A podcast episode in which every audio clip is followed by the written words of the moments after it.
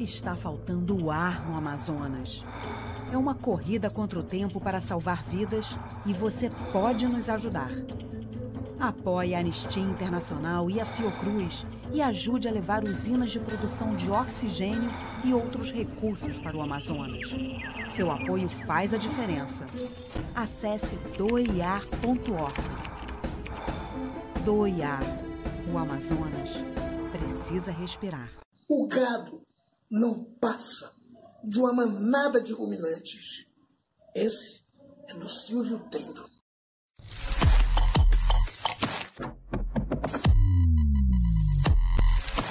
Amigas e amigos, convido vocês a participarem dos Estados Gerais da Cultura. Estamos de vento em popa na luta pela preservação e pela defesa da arte e da cultura no Brasil. Nós queremos construir um estado de bem-estar social com direitos iguais para todos, vida de qualidade para todos e a presença da arte e da cultura, mapeando esse país, sinalizando esse país, mostrando nossos valores, nossos talentos, nossas diferenças, nossas igualdades, é uma tarefa fundamental. Convido todos que tenham interesse na defesa da arte e da cultura a se engajarem nesse movimento. Venha junto conosco para os Estados Gerais da Cultura.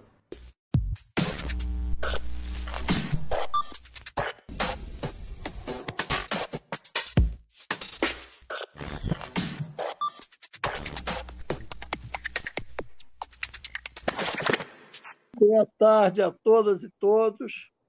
Vamos para o nosso vigésimo terceiro encontro dos Estados Gerais da Cultura. Hoje nós vamos debater um tema que é um tema que está muito na ordem do dia, as pessoas estão conversando muito sobre o assunto, é espetacular. Eu queria, antes de apresentar os participantes, eu queria fazer uma homenagem, uma saudação. Hoje seriam os 120 anos de Clementina de Jesus, então vamos abrir com uma homenagem a ela. E nós estamos hoje com a sala plena de gente bonita que vai discutir um tema muito importante, que é precisamos falar de Monteiro Lobato. É, as palestrantes são três professoras, uma doutora e duas mestras de literatura. A doutora é a Sônia Travassos, a mestra é a Cristina Vilaça e a Antonella Catinari. São as, são as três é, debatedoras do tema. Como a gente veio calçado hoje pela complexidade do assunto, estão aqui conosco o poeta Eduardo Tornag, que sempre nos acompanha, o professor deve ser doutor também, Adair Rocha, e o querido professor é, José Carlos Sebe Bonmerri, da USP de São Paulo, especialista em história oral, doutor. Abriu mão de uma reunião hoje com os amigos dele da Universidade de Colômbia para estar aqui conosco no Rio de Janeiro e gostaria que tivesse aqui conosco, teve algum problema, não conseguiu entrar também, o Carlos Russo, que tem um blog sobre Marcel Proust, que é muito interessante, tomara que ele consiga entrar, e estamos aqui com a Patrícia Quinteiro, que vai cantar para a gente, Janine Malansky, copilotando a sala comigo, e nos bastidores, Vladimir Santafé, é, Bulcão, Zé Bulcão, que hoje já chegou com a macaca aqui, já discutindo bastante, está tá bem animado com o tema, e nosso público de sempre que está aí, os novos que vieram. Então, não vou me alongar muito, não. Vou, como o nosso ritual faz, passar a palavra para o Tornag, e o Tornag depois, generosamente, distribui a palavra. Vamos lá, Tornag, bom dia. Bom dia, Silvio. Bom dia, povo. Estados Gerais da Cultura, 23º Encontro. Vamos falar de Monteiro Lobato. Eita, bicho bom! Monteiro Lobato, ele já provocou o maior debate na preparação do nosso encontro aqui hoje. É, esse é um, um, um poder genuíno de um agitador cultural, não é? É o Estado Gerais da Cultura é, se dedica a, a levantar a importância da cultura brasileira. Monteiro Lobato fez isso a vida inteira e com muito sucesso.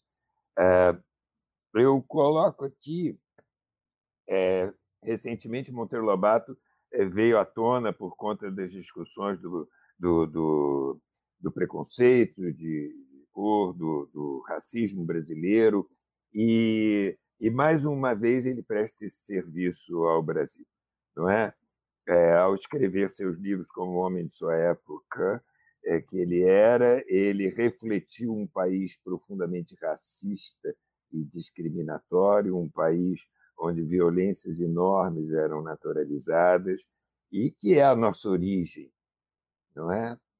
Então, é, esse, esse, esse debate é importante, necessário, atual, mas me preocupa que, de repente, a gente fulanize o debate e discutindo se Lobato era ou não racista.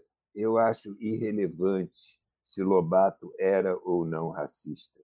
Lobato, com toda a sua obra, com toda a sua vida, ele nos revelou o nosso retrato de povo racista é, ou, ou, com um viés racista, não é naturalizado que nós somos. É? A parte isso, camarada, esse homem renovou a, a, a, a indústria editorial brasileira. Lobato, talvez mais do que tudo, tenha sido um empresário, ele empresou a vida inteira, de fábrica de doce a companhia de petróleo, ele fez de tudo, naufragava tudo, né? só, só a literatura é que vencia. Mas o fato é que o homem fez, correu atrás. E eu sou suspeito para falar, porque eu sou um menino de classe média dos anos 50 do século passado, que foi para um sítio onde sua mãe lhe contou histórias. E ela lia as histórias nos livros do Monteiro Lobato. Ela reproduziu para mim a Dona Benta, não é? E esse costume de reunir as crianças para ouvir história, isso me aproximou é, afetivamente de um universo brasileiro que Monteiro Lobato me revelou do Saci, da Cuca, não é?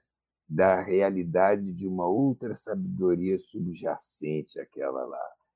Ah, Viva Monteiro Lobato. Primeiro livro que eu li inteiro foi Robinson Crusoe, com tradução dele. E adoro que estejamos discutindo Monteiro Lobato, mas não vamos fulanizar. O problema não é se ele era racista ou não. O problema é o que ele nos diz. E não, não pode cancelar.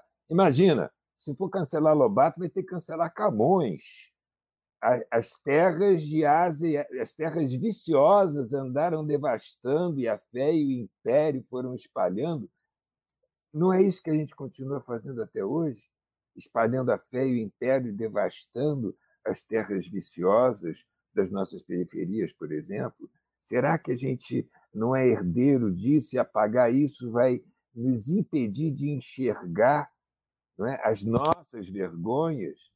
Então não vamos apontar as deles, as dele não. Vamos enxergar as nossas e lembrar que ele principalmente foi um grande contador de história para criança e não há nada mais construtor de cultura do que isso. Mas já falei demais, quero dar boas-vindas àquelas que vão iluminar a, a, a nossa visão de Lobato e passar a palavra para a música, que vai nos colocar no, no estado de espírito correto para falar de cultura.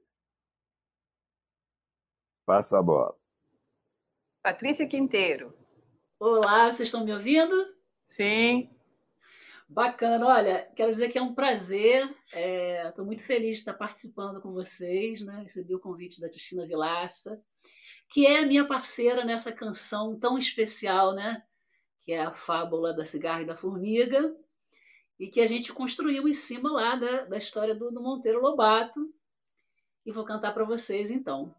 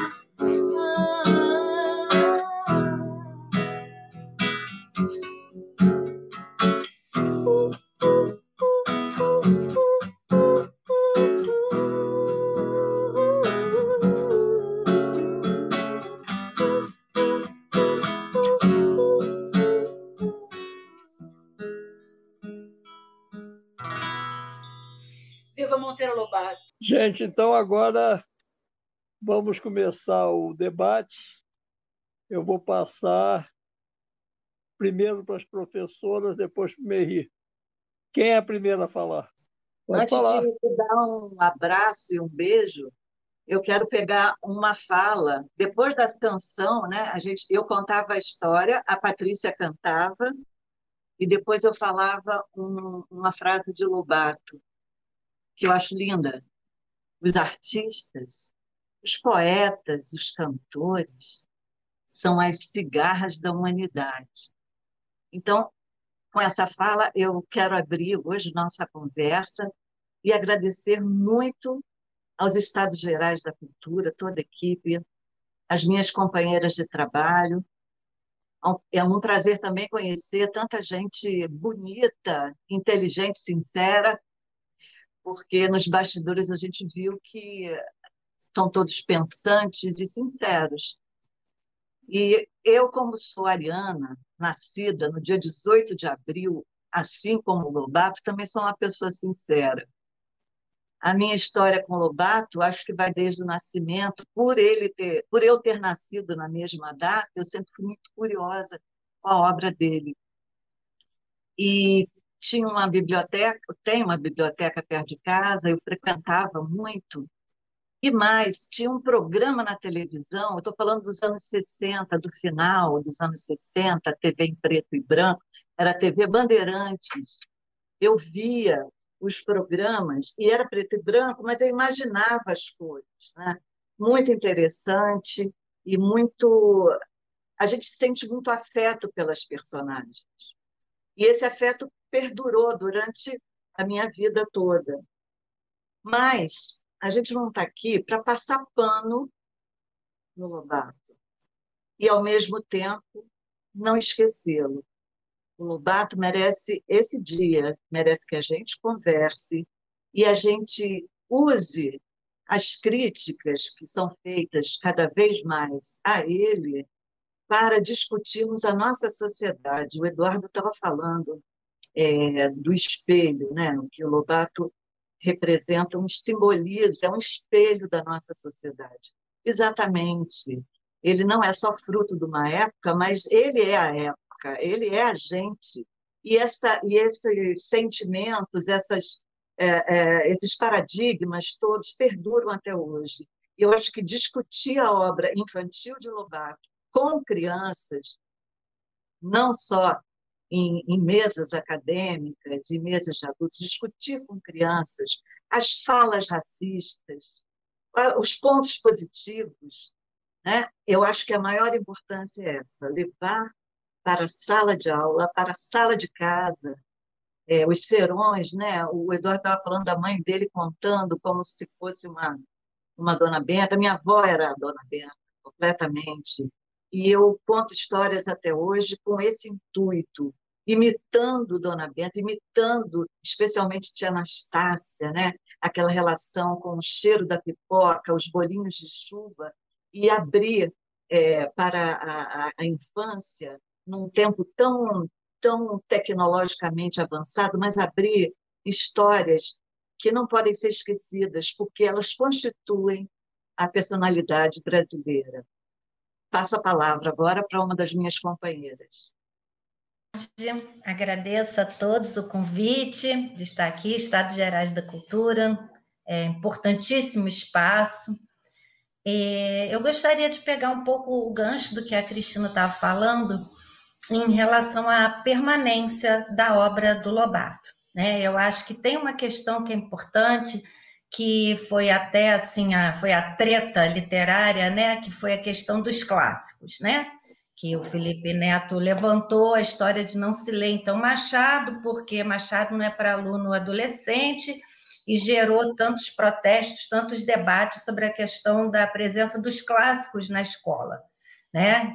Eu acho que o Lobato entra nessa leva dos clássicos, né? Porque se a gente analisar a obra do Lobato hoje, entregar um livro do Monteiro Lobato na mão de uma criança, simplesmente eu acho confuso, acho complicado. Acho que há valores, sim, que estão ali no livro que podem é, ser até nocivos. Acho que há falas que, se não forem mediadas, elas podem até hoje, dentro do momento político que a gente está vivendo, histórico, ser nocivas, né? Enfim, é, a gente estava conversando nos bastidores, por exemplo, sobre o livro Saci. Então, o livro Saci teve uma primeira versão, que era uma versão em que o castigo, a Sônia estava comentando sobre isso, sobre o castigo, né, imposto lá a, a narizinho, enfim, a, a, cuca come a narizinho, enfim, há toda uma questão de crueldade. Hoje, quer dizer, a edição que circula a partir de 1947, que ficou sendo a definitiva, é, a, a cuca ela é torturada, né, com um pingo d'água. E eu estava perguntando o seguinte: é, são os níveis de crueldade aceitos por cada momento. Hoje, por exemplo, você vai escrever um livro em que a protagonista crie é, um mecanismo de tortura para um ser do folclore? Isso entra numa editora? Como é que são essas questões, né? Quer dizer, não só a posição do Lobato no momento, mas também a leitura da posição do Lobato. Né? Essa, essa posição do Lobato esteve sempre nos livros, né? a questão de, de, de ele defender o racismo, enfim, é, em ser uma pessoa eugenista, e ele né, deixava transparecer isso nos livros para crianças. Há diversas passagens que, quando a gente conta e a gente lê, chega até a doer. né? Mas que eu acho que tem que ser lidas. Eu acho que tem que doer sim, mas que tem que ser lidas porque são exatamente o espelho de um pensamento que até é dominante na sociedade, né? Se a gente parar e pensar. Enfim, mas o Lobato ele se insere nos clássicos. Ele faz parte de um patrimônio cultural. Quer dizer, as pessoas leram ou não leram Lobato, leram ou não leram Machado. Você simplesmente cancelar Lobato e não deixar que seja lido é como se você fosse sonegar algo que faz parte do nosso patrimônio. Agora, isso não quer dizer que a gente vá ler é, caramelizando, né? tornando é, o assunto palatável. Não, ele é doído, e ele tem que ser doído, ele tem que ser discutido. E aí está o papel do mediador, aí está o papel do professor, do, do, bom bibliotecário, né, das pessoas que fazem leitura, contação de histórias, esses, todos os, os mediadores né, do, do ciclo do livro. Eu acho que isso é super importante que seja colocado, que a criança tenha como se manifestar, ficar chocada, discutir, enfim, é, é, é importante. Acho que não dá para banir. Foi aquela coisa, não dá para banir Camões, não dá para banir Lobato. Claro, não estou nem comparando Camões com Lobato, tá? São esferas diferentes, mas o banimento, eu acho que ele é nocivo, nocivo para a cultura. É como se a gente fosse apagar, e foi o que o, o Eduardo falou. É, então, o problema do racismo no Brasil vai se limitar a isso? A gente banir os autores? E aí acabou o racismo? Ora, então viva! Não temos mais racismo estrutural porque banimos o Monteiro Lobato. Eu acho que essa discussão é, é complicada de a gente começar também a ver dessa maneira. Né? Enfim, passo a bola. Não sei, é, Sonia. Sou eu agora? Ah, é. sou eu agora. É. então tá bom. É, eu vou continuar aqui essa conversa, né? Que Cristina e Antonella já trouxeram, né, desse encontro da obra com a infância, né, da obra do Lobato, da obra infanto-juvenil do Lobato. A gente sabe que o Lobato tem uma, uma literatura adulta, né, e, por exemplo, Presidente Negro é uma obra muito criticada pelas ideias eugenistas que estão ali presentes, de fato, né, e, e a gente vinha conversando aqui nos bastidores também, se isso também aparece na obra infantil, infanto-juvenil, e de que forma isso aparece, né, e conversávamos que sim, na obra aparecem, sim, como a Antonella falou, situações de racismo, é, termos racistas também, mas isso não é o conjunto da obra. Vamos começar por aí. A obra ela é maior do que isso, embora isso seja um ponto importante e que deva ser visto, né, é, criticado, debatido e não escondido das crianças leitoras, né? Eu gostaria de ler aqui um, até porque um clássico justamente ele ajuda a gente a fazer um diálogo entre passado, presente e futuro, né? Já nos diz o Walter Benjamin, né? O que, que do passado faz a gente pensar e refletir e discutir do nosso presente, né? Então eu trouxe aqui só um trechinho bem pequenininho da Márcia Leite, escritora, editora, é, sobre é, a, é a leitura, a recepção da obra do Lobato pelas crianças. Ela diz o seguinte: o leitor não é um ser passivo que recebe o texto sem questionamento, uma lição de comportamento. A literatura não tem o poder de fazer com que nos ausentemos da realidade completamente. A literatura não é uma droga aliciante e a leitura nunca é passiva. Ela implica parceria, curiosidade, posicionamento.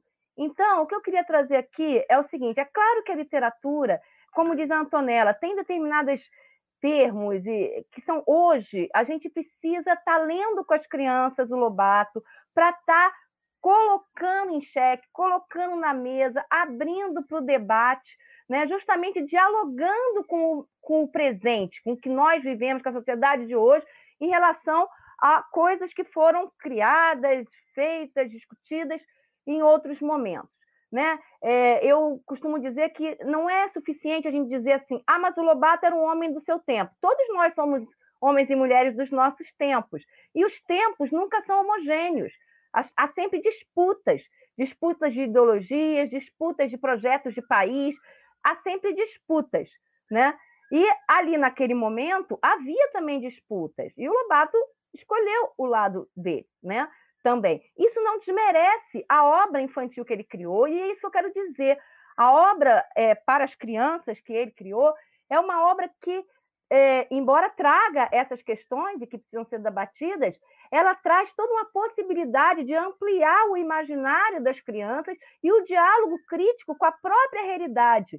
Essa é uma das grandes marcas do Monteiro Lobato, né? o protagonismo que ele dá para as crianças né? e a capacidade que aqui ele acredita nos personagens crianças e indiretamente aos, nos leitores crianças que são capazes de pensar sobre a realidade e pensarem um mundo melhor a partir daquela é, crítica. O Lobato trabalha isso por toda a sua obra. Agora, há por toda a obra, sim, algumas passagens, várias passagens, que trazem a ideologia do racismo. Isso também está lá. Né? Eu, como educadora, professora também, sou escritora, sou doutora em educação, mas sou professora no chão da escola, né? como a gente costuma dizer, e Cristina e Antonella também foram na vida delas, professores são ainda, né?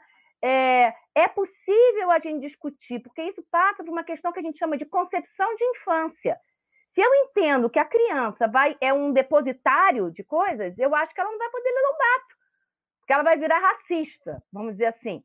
Agora, se eu acredito, se eu tenho uma concepção de que a criança é capaz de refletir sobre o que lê, sobre o que ouve e se posicionar, eu posso ler Lobato com tranquilidade com as crianças, até porque o Lobato não se resume às passagens racistas. Né? Então, eu acho que a gente tem que olhar para várias questões, e eu sou totalmente contra a ideia de cancelamento da obra.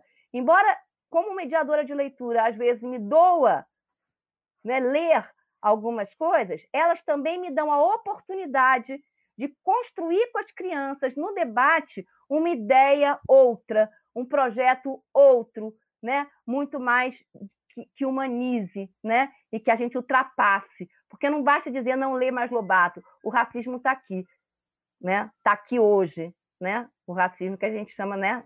Atualmente de racismo estrutural. Vamos discutir com as crianças. As crianças têm capacidade de ouvir e discutir. Então, passo agora a palavra para o, o próximo, se for falar. O próximo é o professor Zé Carlos Meiri. E depois temos o Carlos Russo aqui com a gente. Boa tarde, uh, agradeço o convite, uh, aceito a proposta como uma espécie de desafio conveniente. E isso coloca o ambiente da discussão, ou seja, nós estamos falando dentro de uma cultura de cancelamento. Lobato é uma peça dentro de um jogo muito mais complexo, mas, é, assim, como historiador, me compete, eu acho que retomar um pouco a biografia de Lobato, né? pensando é, exatamente na questão do homem do tempo que todos somos, ou da mulher do tempo que todos somos, de uh, supor que Lobato teve uma valentia a mais, ele experimentou tudo. Se nós formos para o Mr. Slang, nós vamos ver um Lobato monarquista facilmente identificado. Se nós formos, enfim, é, para a América, nós vamos ver uma devoção é, quase que religiosa aos Estados Unidos, o Fordismo, o comunismo, enfim, ele foi um homem que teve a coragem de experimentar tudo. Eu acho que essa consideração uh, se torna explicativa na medida em que nós temos que considerar que ele era o fruto do Vale do Paraíba. É? Quer dizer, um homem que nasceu dentro de um esquema de fazendas de café, onde eh, algumas questões eh, de relações de trabalho, por exemplo, se colocavam e se colocaram ao longo da vida, a incapacidade de gerenciar o próprio capital. Né? Não nos esqueçamos que ele faliu uh, várias vezes, enfim, foi um valente tentador de empresários. Não é? E, uh, nesse sentido, nós podemos pensar um pouco melhor uh, em localizar os valores do tempo em Lobato. eu acho muito complicado, como historiador, uh, simplesmente julgar racista ou não racista, mas eu preciso ver em que momento a obra foi produzida, como ela foi retomada, só para dar um pálido exemplo, o que ele falou no momento, vamos dizer, em 18 do uh, Caipira, do Homem Doente, etc., e o que ele fala mais tarde na campanha do petróleo.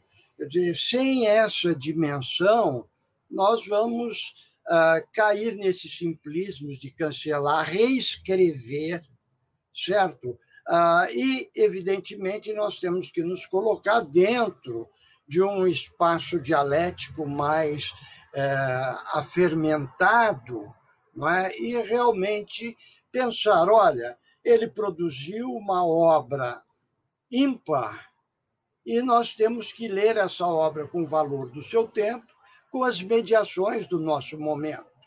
É? Que ele foi eugenista em determinado ponto, não há menor dúvida. Dom Helder também foi, Vinícius de Moraes também foi.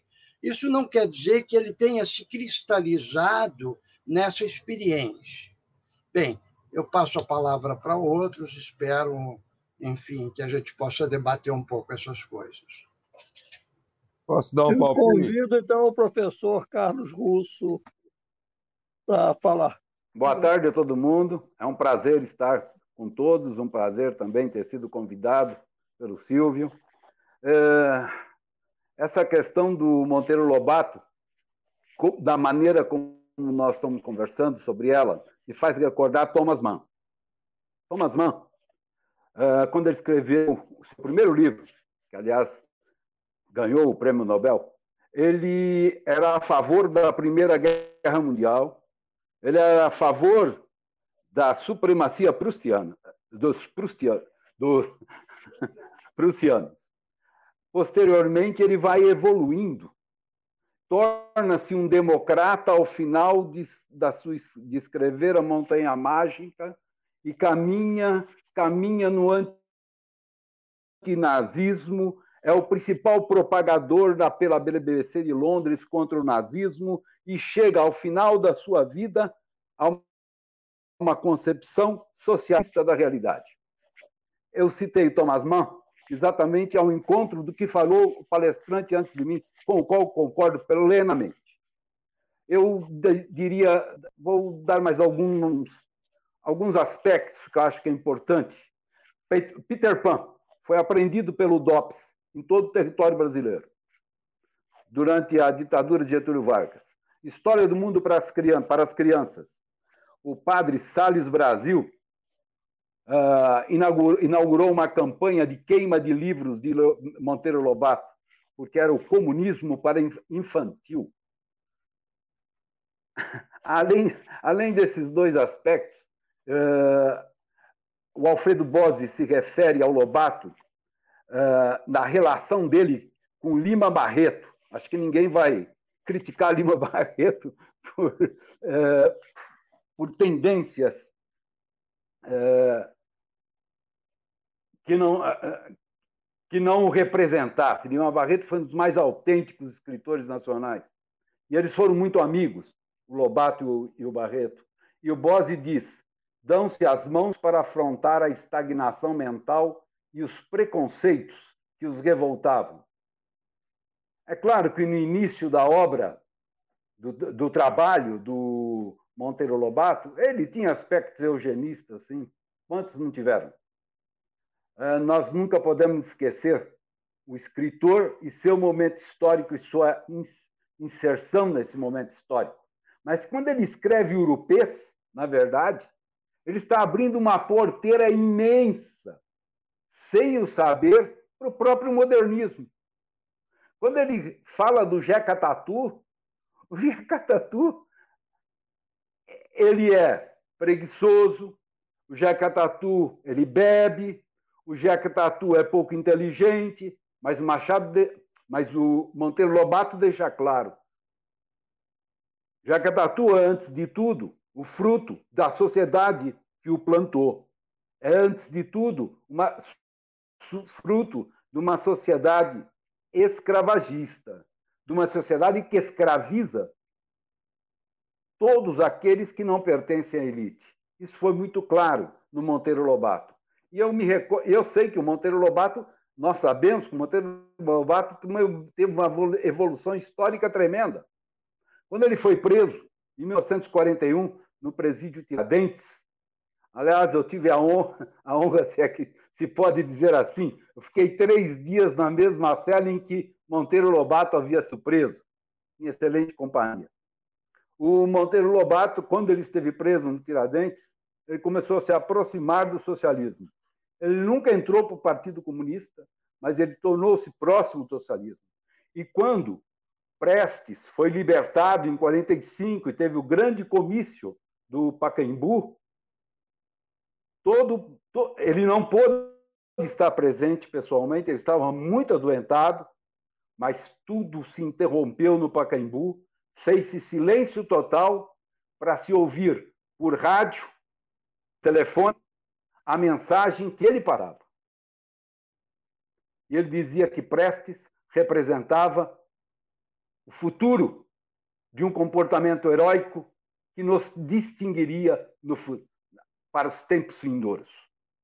E, se me permitem, eu vou fazer a leitura rapidinha, rapidinha do, de um pedaço da carta que ele escreveu.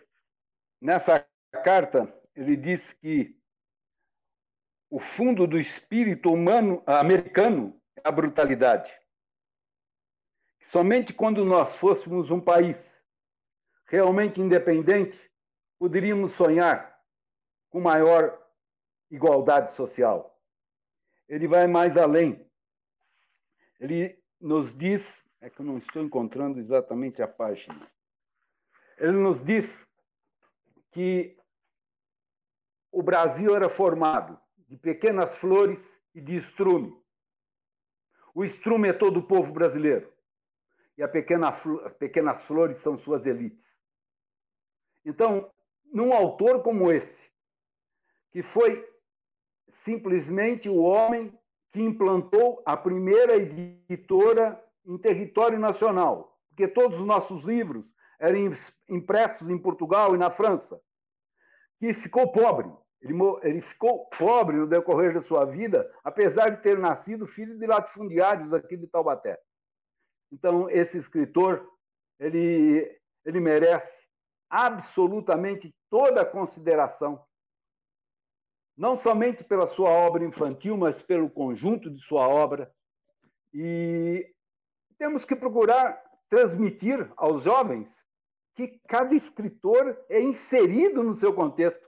Machado de Assis também inserido no seu contexto, com todo o cinismo com que ele tratava a sociedade escravagista. Bom, por enquanto, paramos por aqui. Posso dar um palpite? Claro. Ah, Quem quer falar?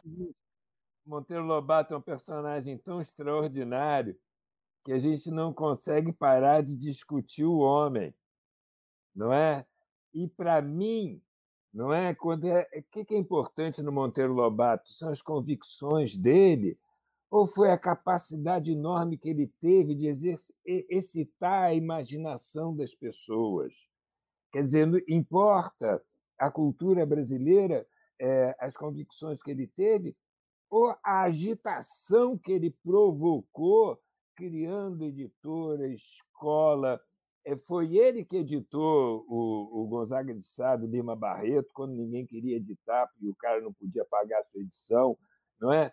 Quer dizer, esse sujeito, ele deu uma sacudida, uma, passou a vida inteira lutando não é, para é, erigir. E, e, e, às vezes eu fico pensando, como é que um cara tão preconceituoso foi botar é, a, a, a, nossa, a nossa mitologia, não é, que é uma mitologia indígena e negra, não é, no foco.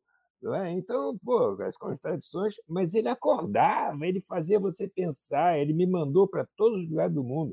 Eu acho que é esse Lobato que a gente tem que discutir, o homem que construiu uma indústria cultural, o homem que não deixou as pessoas pararem de, de conversar e falar e dar importância a isso, e que, ah, não é? dentro da, da, da, da, literatura infantil, que é aquela que planta o prazer da leitura, não é? com todos os exageros dele, que ele também era um exagerado, e graças a Deus, não é? o que ele plantou aí, não é, de com, com suas fábulas, com suas versões da gramática da Emília, não é, de, de, de lúdico no, no, no aprendizado, na curiosidade, na investigação do mundo.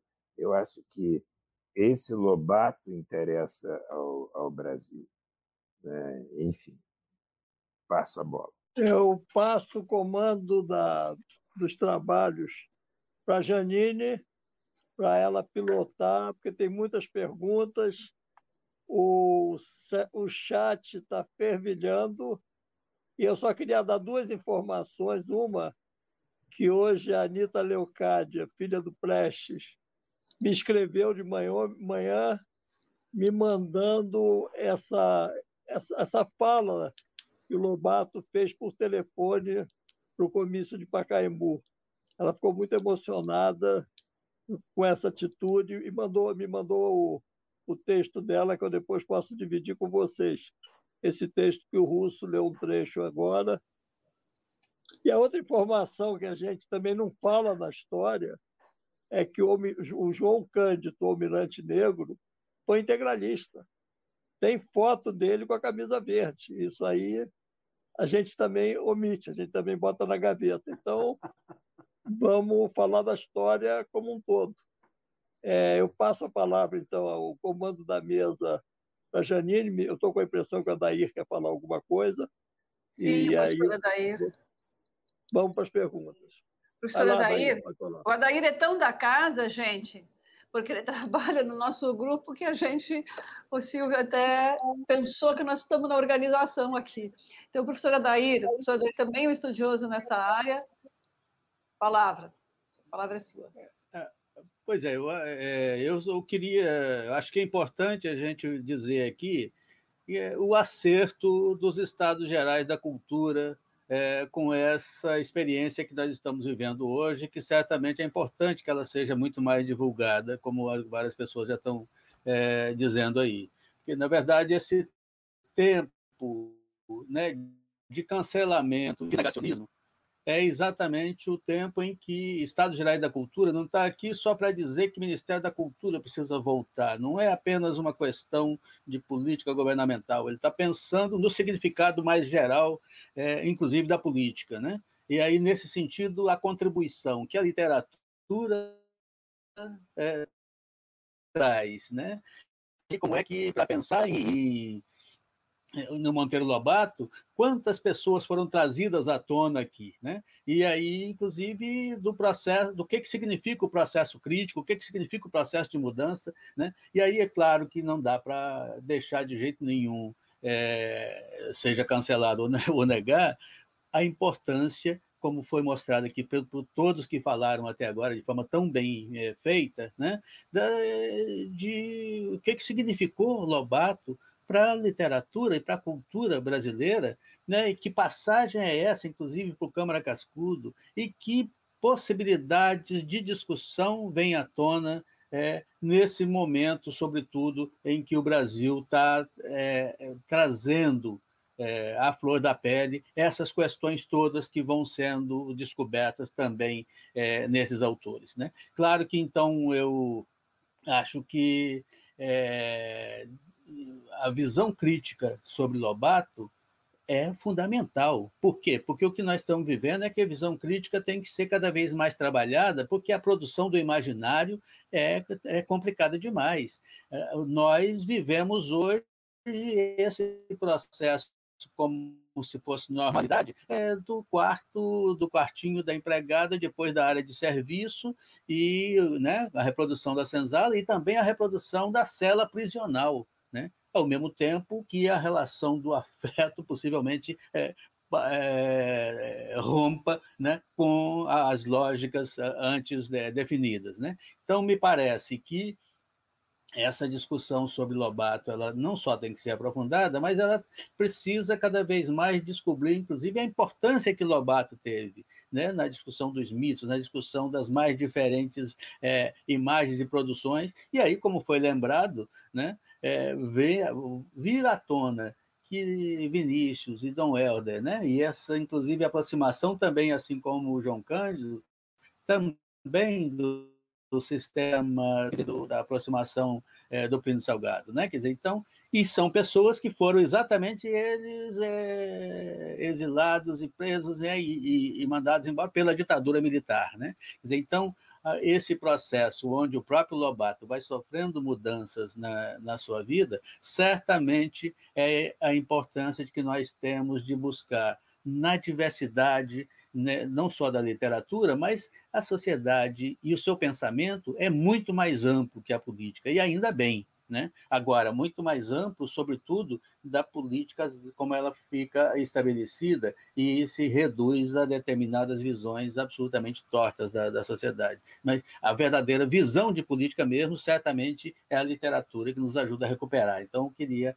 é, dizer que, esse, que hoje o Estado Geral, tá, os Estados Gerais estão é, nos dando essa oportunidade e ah, eu fico muito feliz com isso, porque acho que isso é muito importante. E queria é, agradecer muito a contribuição de vocês todos que falaram aqui, que foi muito importante. Eu passo a palavra para a Antonella. Antonella? Tirei, coloquei o som.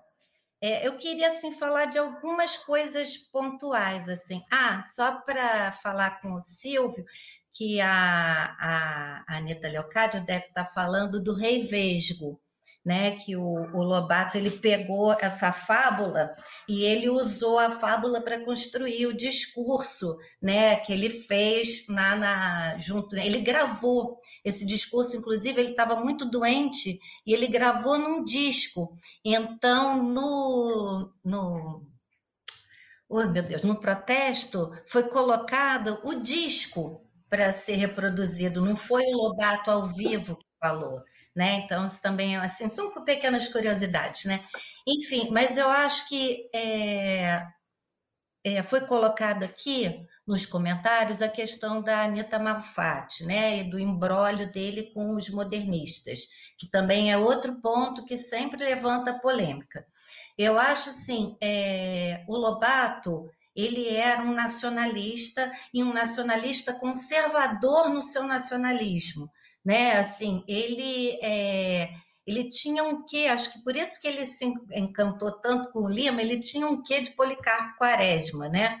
Então, assim, ele é, brigava com tudo, mas ele era extremamente contraditório. No inquérito para o Saci, né, que ele fez a partir da, de uma pesquisa lá para o Estadinho, é, ele, logo na abertura, ele descia a lenha nos paulistanos, na elite paulistana e na elite, é, digamos assim, intelectual da época, que frequentava o Trianon. E ele dizia que o restaurante Trianon era afrancesado, que era uma cópia dos bistrôs franceses, que ele era contra, por exemplo, os jardins, né, dali do, da, da região onde hoje é o Trianon em São Paulo, que aqueles jardins eram todos alemães, que ele deveria ter jardins assim, em vez daquelas imagens de gnomos e doentes, que no jardim deveria ter sacis e aras, né? Ele defendia essas coisas. Então, assim, o Lobato ele era muito radical e muito conservador.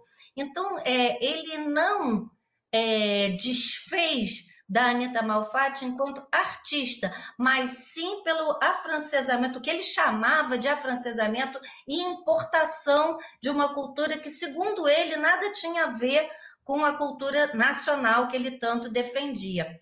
Mas o Lobato ele foi assim tão é, uma pessoa que se ele mesmo foi um revisionista dele mesmo, né? Assim, o Lobato ele reviu o tempo todo os seus posicionamentos. Tanto é que depois ele convidou a Anitta Malfatti e ela aceitou para fazer capas dos livros na editora do Lobato.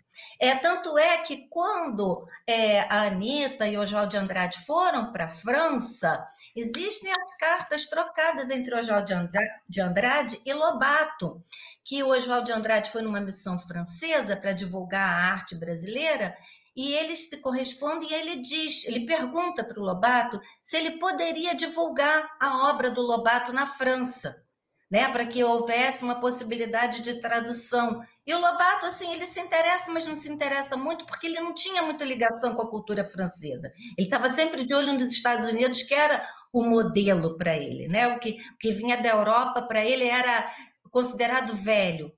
Então, assim, é... e essa chegada, se a gente olha a trajetória do Jeca Tatu, é uma trajetória, né? Quando começa, o Jeca Tatu ele é o culpado de todos os males. Ele é o preguiçoso, ele não quer nada. Depois, na época do biotônico Fontoura, é, o Lobato, na, na, época das campanhas sanitaristas, ele começa a ver o Jeca de outro modo. Ele diz que o Jeca ele é doente que é preciso né, é, fazer uma, uma campanha sanitarista no Brasil para acabar com o amarelão, né, que ele chamava. E aí vem todo o, o, o biotônico fonte, o fontora, né, que ele vai fazer o folheto e vem um novo jacatatu. E no final da vida ele refez o jacatatu. Ele criou o Zé Brasil. O Zé Brasil, ele é, digamos assim, no, no, no, panfleto do Zé Brasil, inclusive, ele faz um elogio ao Prestes. E ele defende com o personagem Zé Brasil a reforma agrária. Está escrito lá com todas as letras. Então a gente percebe que o Lobato ele não teve vergonha de transitar, de mudar de opinião, de ir ali, de ir acolá. É, e eu acho que Afora ainda tudo isso, tem uma coisa que é maior, que é a literatura do Lobato.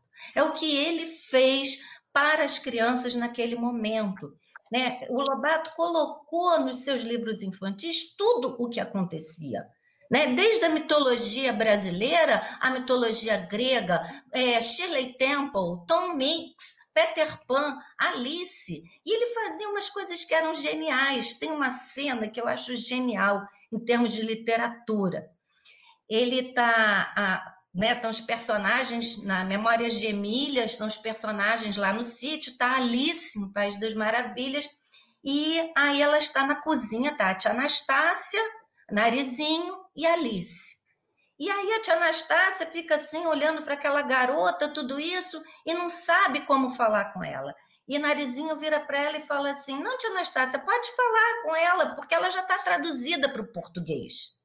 Então, você levar um jogo desse de meta-literatura para criança, isso é genial, sabe? Isso aí não tem preço. Então, tem a literariedade, tem a literatura com L maiúsculo do Lobato, principalmente para crianças, que não pode ser cancelada, que não pode ser omitida das crianças, sabe? Que eu acho que faz parte. É, toda a geração que veio dos anos 60, 70, né? Ana Maria Machado, Silvio Ortoff, Ruth Rocha, o próprio Joel Rufino, todos eles sempre assumiram que eram filhos de Lobato, que beberam no, na literatura do Lobato para construir os seus livros. Então, é, apagar o Lobato é apagar essa referência inicial. Sim, só queria colocar mais isso aí na polêmica, tá? Obrigada. É, o professor Meiri pediu para complementar essa questão da Anitta Malfatti. Professor, pode passar a palavra para a Sônia. Sim, obrigado. Bem, é, outra vez eu volto a insistir na importância de ter um pouco instrução biográfica do próprio Lobato. Não nos esqueçamos, e isso é fundamental para pensar essa a, a crítica à, à exposição da Anitta em 17, ele era metido a pintor. É? Ele tem, deixou 274 aquarelas. Ah, ele tem toda uma percepção de pintura acadêmica que regia a visão dele. Quer dizer, não é uh, simplesmente uma crítica contra a Anitta, porque até eu gostei muito que isso já tenha sido retomado, ele próprio, quando ele faz o concurso para a imagem do Saci, ele, a Anitta participa do, do concurso, eles tinham uma outra relação que vai além ah, do que é mostrado simplesmente no, na discussão de um artigo sem o, a própria consideração biográfica do Lobato. O Lobato, pintor, tem que ser considerado na percepção geral do ah, do ser social que ele foi. Sônia? Abrir o microfone. Então, eu quero trazer aqui à tona, rapidamente, uma questão que, até porque essa semana, né, ontem, anteontem, teve uma, uma matéria né, no jornal, agora esqueci o nome da jornalista, em que ela critica muito Lobato por ela ter ouvido. Uh, Filinto. Isso, isso. É, na, na juventude, na, na adolescência, ter ouvido Conto Negrinha e ter se sentido muito mal, né? É, ouvindo aquele conto. Muito bem, mas não quero falar sobre a, a reportagem dela, não. Eu quero trazer uma questão que aparece muito é, entre os educadores, né, é, que criticam a leitura da obra do Lobato, é, em que a obra poderia, né, prejudicar é, a construção da identidade da criança negra, que a subjetividade dela poderia ser prejudicada é, por conta de, das passagens racistas contra a tia Anastácia tal, que são recorrentes na obra, embora não seja só isso, como eu já disse aqui. Né? E aí, o que eu queria dizer é o seguinte, a Marisa Lajola, ela fala uma coisa que eu acho importante, que ela diz assim, ó, acho da maior importância pensar muito seriamente em depoimentos que registram sentimentos de inferioridade que a leitura de Lobato, principalmente passagens a que comparece Anastácia, provoca nos leitores, em especial nas crianças negras. Ela diz: é muito importante a gente levar isso em conta, né? É, mas não é cancelando a obra que a gente vai é, salvar, vamos dizer, as crianças disso, né? E aí eu, como educadora também, coloco um ponto muito importante, né? É, eu sou contra o cancelamento da obra do Monteiro Lobato e sou a favor de que a gente traga sempre uma diversidade de leituras em que o personagem negro, criança negra, seja valorizada né, também em outras obras, já que na obra do Lobato, em algumas passagens, a tia Anastácia, personagem negra, é, é desvalorizada em alguns dos seus aspectos, seja na ignorância dela, seja em, em, aspectos físicos da personagem. Embora muitas vezes a Tia Anastácia seja valorizada na sua forma de pensar o mundo e de agir sobre o mundo, muitas vezes é a Tia Anastácia que salva as situações e é valorizada por isso pelos personagens. Então, há sempre essa ambiguidade no texto infantil do Monteiro Lobato, né, em relação à Tia Anastácia. personagem negra de maior importância na obra é a Tia Anastácia que Barnabé tem uma participação mínima, quase não aparece na obra como um todo. Quem tem uma personagem importante é a Tia Anastácia. Então, as críticas vêm sempre assim. Ah, mas a Tia Anastácia é, é, é criticada, é ridicularizada, não sei o que. A criança negra vai ler esse livro, vai ouvir e vai se sentir assim também, e vai se sentir inferiorizada, e isso vai afetar a subjetividade dela. Vem a Marisa Lajolo e fala: é importante a gente ouvir os depoimentos. É claro que é importante a gente ouvir os depoimentos e tentar ver de que maneira levar a obra de forma que e de ampliar os repertórios de leitura dos leitores, né? Porque isso é que é importante também, né? Mostrar também por meio da literatura que, que há na literatura muitos outros personagens negros que são talvez muito mais valorizados do que Tia Anastácia nesses aspectos, né? Então acho que é importante pensar sobre isso, tem a ver com a mediação de leitura, né? E tem a ver com todo esse debate de cancelar ou não cancelar, né? Volto a repetir, eu sou contra o cancelamento, mas acho que a gente tem que pensar, tem que ouvir sim como as pessoas se sentem, mas tem que encontrar estratégias, né, para estar tá ah, trabalhando, contextualizando a obra, vendo o, esse Lobato complexo, né? Que não é só o Lobato eugenista, né? Ele é um, homem complexo também, né? E um escritor complexo também, né? como a, a Antonella acabou de colocar que uma característica do literário dele, a questão da intertextualidade, como ele amplia os repertórios culturais do leitor que está lendo sua obra, ao trazer para o universo lobatiano diferentes culturas, inclusive a cultura popular brasileira, que ele faz isso em vários, em vários livros.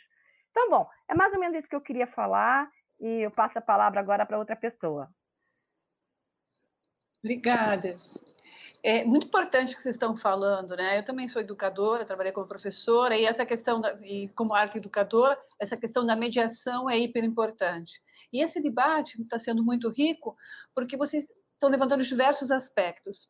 Mas agora a gente vai passar para as perguntas das pessoas que estão no YouTube e no Facebook. A Ana Maria Nogueira pergunta: as autoras poderiam dar exemplos de discussões com as crianças a partir das histórias do Lobato? Quem pode responder? Sônia? Ok. Posso responder, a Antonella também pode. Todo mundo levantou a mão. Vamos lá, então. Começamos, então, pela Sônia, que falou por último. E... Tá. Então tá. Bom, eu sempre trabalhei. Tô, tô sem. Tô com o microfone. é, desculpa. É...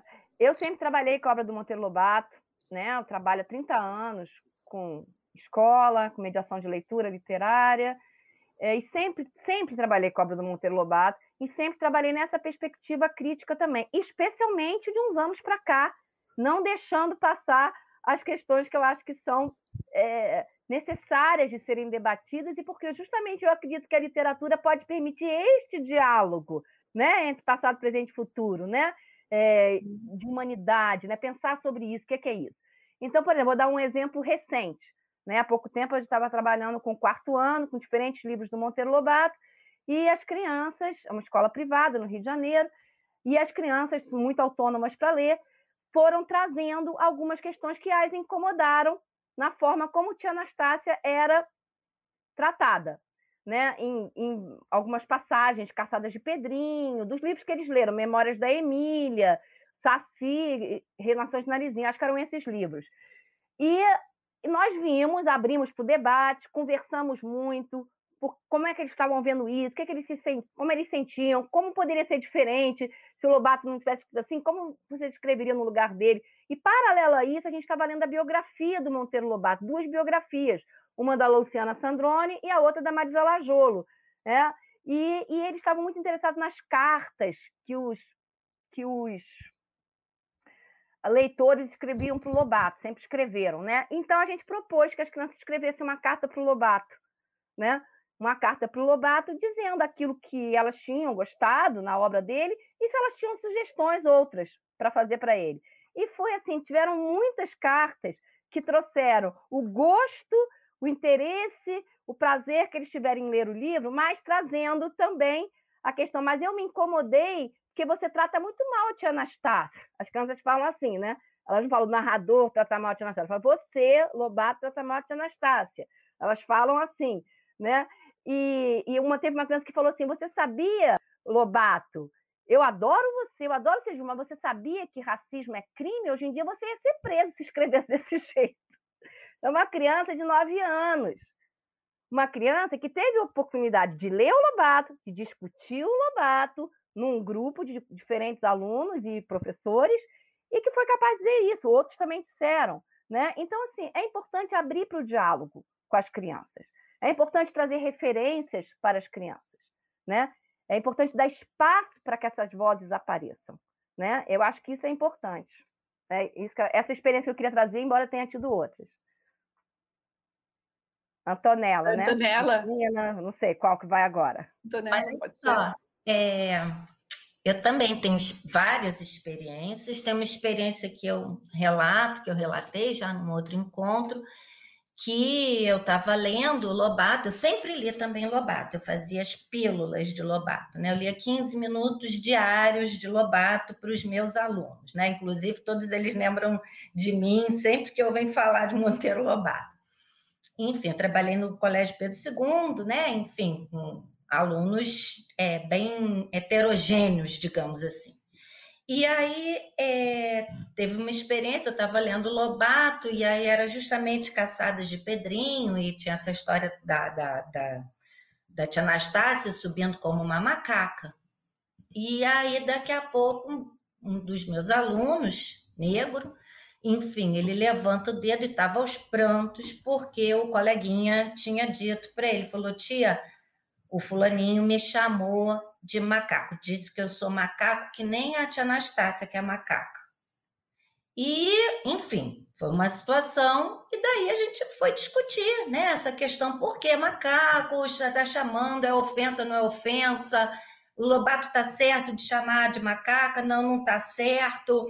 Então isso ofende. Você pode chamar o seu colega, enfim. Da onde vem isso? Da onde surge né, essa questão da, da coisa racial? Isso aí você vai discutindo com crianças. Nessa ocasião, eram crianças de 7, 8 anos, né? Enfim, e você pode discutir, porque elas sentem na pele, né? Eu acho que o artigo, agora que suscitou tanto debate, o cancelamento do Lobato, ela dá esse depoimento de quando ela ouvia né, a leitura do Lobato e como aquilo a machucava. E eu acredito que muitas crianças talvez tenham lido e escutado Monteiro Lobato e não tenham tido mediadores, né, que ela pudesse ter uma voz. Infelizmente, a gente sabe, né, é, a, a, a questão da formação docente é muito complexa, né? Cada professor também tem lá sua ideologia, não deveria ser muito assim, né? A gente deveria ter é, projetos pedagógicos mais definidos, mas, enfim, então é, é uma questão que é complexa mas que você pode trabalhar, pode debater e tem que estar atento, né? Eu acho que a leitura com escuta. A gente também tem que estar atento ao aluno, tem que estar atento aos sinais corporais, né? Tem que estar atento ao olhar da criança quando você está na sala de aula, não só lendo Lobato, lendo qualquer outra coisa. Se você for ler Lígia Bojunga Nunes, você também tem que estar atento, porque ali ela toca em feridas. Né? Então, quem se mete a ler para a criança tem que estar aberto e disponível para a reação das crianças, né? Então, acho que esse ponto é um ponto importante. Passa a bola para a Cris. Cristina? Então, é, pegando do mediador, a importância dele estar preparado para o que, para o que vier. O texto começa, mas o que vai se desenrolar é cada dia, é que nem teatro, cada dia uma coisa. Eu anotei aqui que eu ia passando batido, queria é, comentar a formação familiar do sítio, dos, da, da saga dos sítios, do sítio. É interessante que não tem autoridade masculina. Eu acho que isso foi muito moderno. Eu usei bastante isso. Olha, você vê que não tem o pai não manda, o pai, a avó é liberal, ela não proíbe nada. Não tem castigo. E isso foi muito inovador nos anos 20, dos anos 20 para cá. E em sala de aula, eu, eu trabalhei em biblioteca, e a própria é, arquitetura da minha biblioteca é um círculo. Então, eu pude é, olhar no olho cada vez que eu contava. E brinquei muito com eles, é, com dramatizações, com discussão. Esse debate é a coisa mais importante. Se a gente não tivesse o Lobato, como é que a gente ia discutir uma situação como esse que Antonella relatou? O menino foi xingado pelo coleguinha, imitando o xingamento que estava no texto do Lobato. Mas como que a gente iria discutir uma situação racista é, esperando que algo acontecesse? O livro está ali, a, a, as menções racistas já estão ali. Então a gente pode aproveitar isso rotineiramente. Passo a vez. A Sônia pediu para complementar. Sônia, por favor. É, eu queria só complementar rapidinho uma coisa que a Antonella falou, muito importante, né? A questão da escuta, né? Da escuta da gente quando a gente está fazendo uma mediação de leitura na escola ou fora da escola. Né? Vou contar muito rapidamente aqui, quando eu fiz minha dissertação de mestrado, que foi sobre a recepção da obra do Monteiro Lobato com as crianças de hoje em dia, né? Eu fiz algumas oficinas, li alguns, algumas histórias, capítulos do Monteiro Lobato, e um deles foi Caçadas de Pedrinho, um trecho caçada de Pedrinho. Mas não foi essa parte do que Anastácia trepou no mastro que nem uma macaca de carvão que suscitou a questão na situação que eu vivi. Foi outra parte, foi uma parte que essa parte passou, ninguém falou nada, eu continuei a história. Foi uma parte depois disso, onde as onças e os onços, né, o onço viúvo e as outras feras da mata vem atacar o sítio porque as crianças tinham matado a onça, né? E aí, quando eles chegam lá no sítio, tá todo mundo em cima de umas pernas de pau. Pedrinho, Narizinho, todo mundo, Tia Anastácia, todo mundo tá em cima da perna de pau, né? Quer dizer, Tia Anastácia está em cima do mastro, não está em cima da perna de pau. E aí eles acham que não tem ninguém no sítio. Só que aí o onço, viúvo, olha para cima e vê que eles estão lá em cima, porque a, a Emília dá uma cuspidinha que ela quer que eles vejam, né? Então ela dá uma cuspidinha e eles olham lá para cima. Isso aí, essa imagem aí mesmo que a, que a Cristina mostrou. E aí o onço faz a seguinte fala: nosso almoço não fugiu, não. Estão todos lá. Uma velha branca, uma velha preta e uma boneca. Aí fala assim: uma velha branca, uma velha preta. Aí, duas crianças pequenas, sete, oito anos, estavam perto de mim. Uma falou para a outra, falou baixinho: falar preto é racismo. A criança falou, mas eu ouvi. Eu podia ter deixado para lá. Não, vai me dar trabalho, vou ter que discutir isso aqui agora com as crianças, né? Vou deixar passar. Poderia ter feito isso, mas eu não fiz isso. Eu parei e indaguei. Tá bom, por que falar preto é racismo? Por quê? E a criança não sabia muito dizer por quê, mas ela ficou repetindo isso e isso gerou uma discussão. Então, como é que podia ter falado? Se é falar assim é racismo, é ruim, vocês acham ruim falar assim? Então, como é que pode falar? Deveria ser como? E eles foram trazendo várias hipóteses que poderia ter sido diferente, né? Então, eram crianças de 7, 8 anos, eram crianças do, da primeiro, segundo ano, segunda série, segundo ano, né? Bem pequenas mesmo. Está na minha, te, na minha dissertação, eu analisei né? O fato dela ter falado baixinho, porque talvez quando ela falou baixinho, ela não tinha certeza se a minha meu posicionamento era o mesmo que o dela. Então ela falou baixo, ela não falou alto, né? Então a gente eu analisei isso na dissertação, né? Os olhos do Bakhtin e tal, não sei o quê.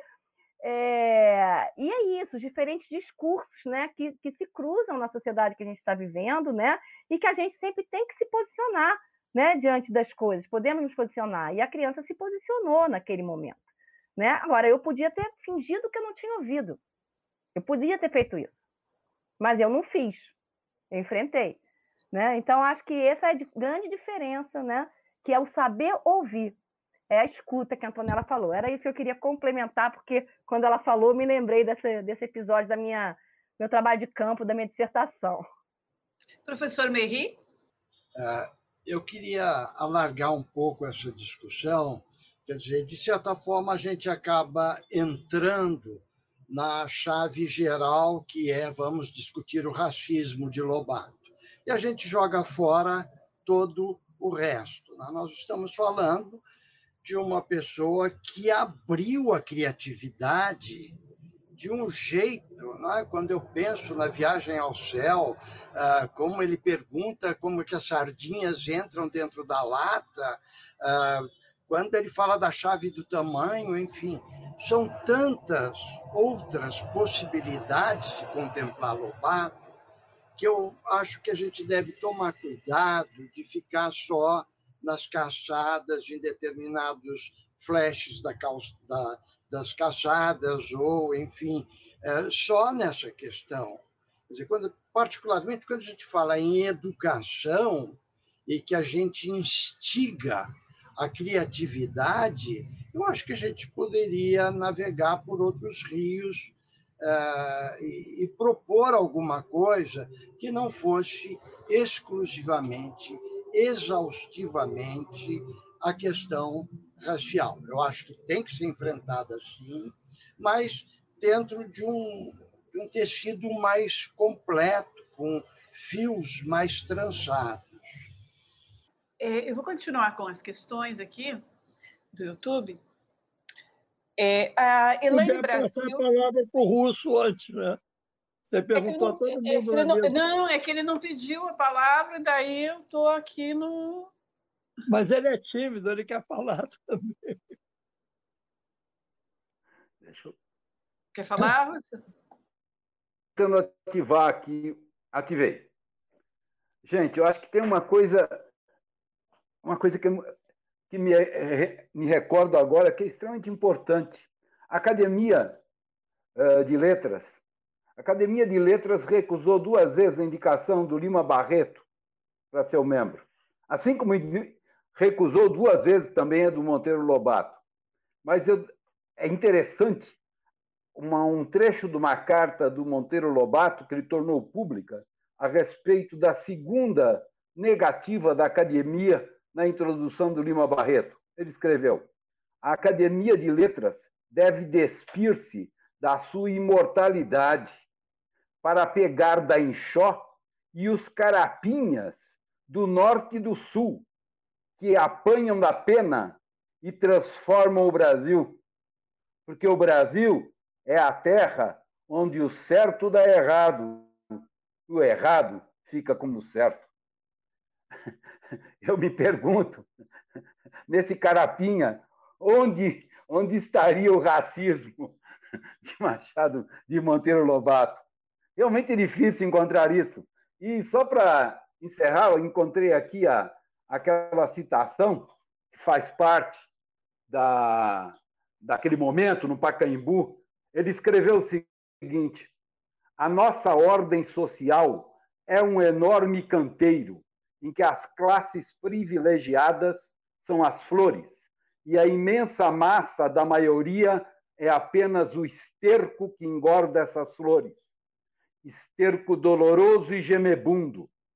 Nasci na classe privilegiada e nela vivi até hoje. Mas o que vi da miséria silenciosa nos campos e na cidade me força a repudiar uma ordem social que está contente com isso e arma-se, até com armas celestes, contra qualquer mudança. Isso veio antes, inclusive, do do Zé Brasil. Ele já tinha essa consciência. Então, eu acho que o Monteiro Lobato realmente, a evolução que já foi citada do Monteiro Lobato é incrível. Mas se nós analisarmos essa manifestação dele em relação à Academia Brasileira de Letras, que ocorreu no ano de 1920, não vamos encontrar o Monteiro Lobato tão discrepante evoluiu, sim, para uma outra concepção de vida. Mas todos nós evoluímos, não é mesmo? Eu acho que essa questão agora vem a calhar depois da sua fala. A Elaine Brasil diz: Lobato, a literatura e a cultura, em geral, não são nossas contradições, incoerências, conflitos internos e sociais que precisam ser discutidos criticamente e abertamente? Eu não sei se é uma afirmação aqui ou é uma questão que alguém quer falar sobre isso.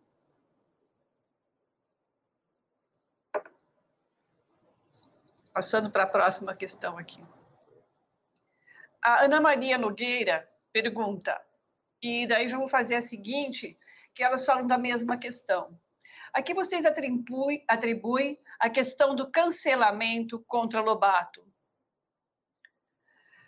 e para a Sônia, com base naquilo que expôs, defendendo o não cancelamento do Lobato, você não acha que deveria ser mais lido dentro das escolas, com o olhar mais preparado dos educadores, sobretudo na questão racismo? Quem pode responder sobre a questão do cancelamento? E depois a Antonella? Eu acho assim, a questão do cancelamento, eu vou falar uma coisa genérica. É, eu acho que nós estamos com discussões muito rasas. É, eu acho que essa história de cancelamento, ela é uma coisa assim, não quero ler, não gosto, não sei e não quero saber do Lobato. Sabe? Então, assim, acho que está faltando leitura. Acho que está faltando um pouco de conhecimento. Acho que está faltando, como o pessoal coloca nos memes, um pouco de interpretação de texto. Sabe? É... Então, hoje é assim: eu gosto, eu não gosto, ele é racista, ele não é racista, então, se ele é racista, eu cancelo. Né? Então, eu vou cancelando, da mesma forma que eu deleto pessoas no Facebook, deleto pessoas no meu WhatsApp. Então, assim, a discussão está se tornando cada vez, eu percebo, de um modo geral, para o senso comum, né? espaços realmente de debate, de aprofundamento de ideias, é, têm sido, eu vejo, raros. Né? Assim, ou os que têm não são frequentados. De repente, você vai para uma live que vai né, discutir assuntos importantíssimos, e aí você tem 10 pessoas mas, em compensação, para discutir o Big Brother Brasil, você tem milhões de pessoas no Brasil. Então, assim, é, é um pouco essa política, né? Hoje, meu filho estava lá todo comentando do cancelamento do rapaz, que é todo um, um intelectualzinho, né? Que estava lá no Big Brother me comentando. Então, quer dizer, ele tem uma opinião dissonante, então ele é cancelado, é eliminado do programa. Então, a sensação que eu tenho é essa: nós vivemos tempos de cancelamento. Então, assim, o, o Lobato não é a única vítima, tá? Eu acho que é, o que se tenta fazer com Machado, na hora que diz que não deve ser lido na escola, é uma espécie de silenciamento também de cancelamento. Então, é difícil, dá trabalho, então vamos cancelar. E eu acho que esbarra também com uma coisa muito séria, que é o desmantelamento da educação pública né, no país, o desmantelamento das formações docentes. Né? Então, cada vez é, você tem, assim, a, inclusive a própria docência, né? ela cai de prestígio, né? e, e enfim, se torna uma opção para quem é, pode fazer um curso normal, pode pagar uma, uma faculdade de pedagogia que paga 100 reais por mês, então se forma pedagogo para poder sair de uma, uma linha de exclusão, né, de trabalho doméstico, enfim, então, assim, é, essa questão, e aí, como aí vem aquela falácia, né? Como o meu aluno tem uma formação aquém do esperado, então eu vou dar também coisas superficiais para esse aluno, vou dar coisas superficiais para essa formação docente. E a gente está indo num ciclo vicioso. Então, eu entendo muitos professores que se sintam acuados na hora que tem que debater certas ideias dentro de sala de aula, porque está faltando também formação, sabe? Então, aí é mais fácil cancelar então eu não vou ler Lobato, porque dá trabalho, porque eu vou ter que pesquisar, porque vai ter que, né, vou ter que falar com os meus alunos sobre racismo, sobre história, sobre é, cultura brasileira, enfim, isso é tudo muito polêmico e é tudo muito difícil, então vamos cancelar. Então eu acho que caminha um pouco por aí, não é só isso, mas eu acho que esses, esses aspectos entram no cancelamento. É isso. Cristina? Sou eu, né? Nivelar. pergunta para mim? É, tem a pergunta para você, por isso que eu deixei por último você. Ah, tá, tá. Não, a Cristina fazer o comentário, porque a tua é mais tá, longa. Claro. claro. Então, vou lá. É, cance... é, o cancelamento, puxando o que a Antonella dizia, nivelando por baixo. É isso que está acontecendo. Eu já fui cancelada várias vezes antes de existir o termo, porque eu contava histórias é, no interior de Teresópolis, e eu lembro que teve um dia do folclore que eu tive que percorrer várias escolas, bem no interiorzão mesmo. E quando eu cheguei numa escola, a pedagoga falou: escuta, não conta a história do folclore, não. Era dia do folclore, né? Aqui não pode contar história de sereia, de saci, nada disso. Aí eu digo, ué, por quê? Por causa da religião. Mas, enfim, eu contei porque era, era o que eu tinha ido fazer. Não aconteceu nada comigo, mas ninguém nunca mais me chamou lá naquela, naquela região. Então, esse cancelamento, acho que tem a ver com o que a Antonella disse, nivelar por baixo, preguiça. É, eu fiquei muito chateada, a gente debateu muito, eu e as meninas, a respeito da, do, da posição do Felipe Neto em relação ao Machado de Assis. É, eu vi também o programa do Henri Bugalho, que eu admiro bastante, filósofo, que achou que era acertado, que Machado de Assis é muito avançado para o jovem de hoje. Ora, as jovens e jovens, né? E isso faz com que a gente pense que não haja é, uma preparação desde a mais tenridade. Eu trabalhei desde com crianças desde dois anos, com literatura infantil. Então, ele chega, quando ele é jovem, ele já passou por aqueles anos todos em contato com o livro. Então, é desmerecer também o papel do professor. É claro que não são todas as escolas que têm essa possibilidade, mas Sônia também trabalha numa escola com, com, essa, com esse perfil, com a literatura infantil como cadeira. Sônia? É, Janine, você pode repetir para mim a, a, ah, a pergunta? Vou repetir. Claro. Obrigada. É a Mari Vai que pergunta. Com base naquilo que expôs defendendo o não cancelamento do Lobato, você não acha que ele deveria ser mais lido dentro das escolas?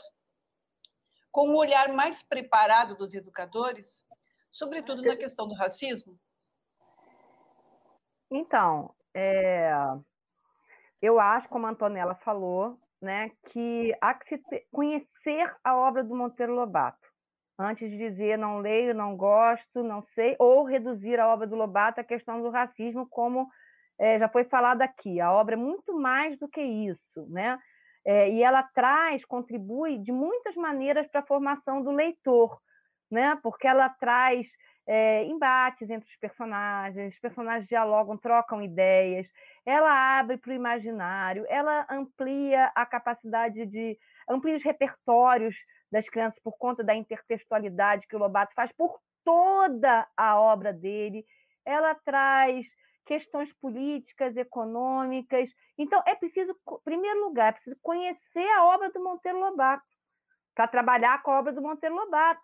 Não conhecer só aquele trecho que estão criticando, né? ou aquela fábula que está no livro didático, mas realmente se encontrar com a obra do Lobato como leitor, em primeiro lugar. Né? Conhecer a obra, sentir a obra, para aí pensar de que forma eu vou mediar, que aspectos eu vou é, considerar, levar, é, destacar para trabalhar com os meus alunos e ter escuta também, né? Ter escuta também. Você trouxe novamente a questão do racismo, que a gente vem falando aqui, né? Eu acho que a gente deu alguns exemplos aqui de como trabalhar com a questão do racismo, né? Colocando no debate, quer dizer, contextualizando, ampliando o debate, deixando as crianças falarem também, é, fazendo com que elas se posicionem, né? Isso em relação ao racismo. Mas a gente precisa conhecer a obra de uma forma mais aprofundada. É o que a Antonella falou agora há pouco, né? Fica tudo muito na superfície. Né? Então, eu ouvi dizer que o Lobato é racista, eu não vou ler a obra. Né? Mas espera aí, é muito mais do que isso. Que, por onde que eu, que eu caminho quando ele faz toda, toda esse diálogo com a própria literatura, quando ele diz né, que, a, que a Alice já está traduzida no Brasil, então por isso a tia Anastácia vai entender, porque ela sabe falar português. Olha o jogo literário que ele está fazendo aí. Né? Quer dizer, como é que você aproveita isso na hora que você está mediando? Né? Isso e muitas outras coisas. Né? Toda a questão da linguagem, linguagem lobatiana, é extremamente estudada, debatida. Né? A linguagem coloquial que ele traz, os termos regionais que ele traz, enfim, as invenções das palavras, tudo isso está lá na obra do Monteiro Lobato também. Os temas que ele traz, mas as pessoas não sabem. Então, o primeiro lugar é conhecer a obra, Segundo lugar, aprofundar as reflexões sobre ela, todas, não só do racismo, né? Para aí sim poder, né, ser sensível a uma mediação que escuta, que se posiciona e que dá voz, abre espaço para a voz do leitor, que está em formação. Acho que é o que eu posso te responder.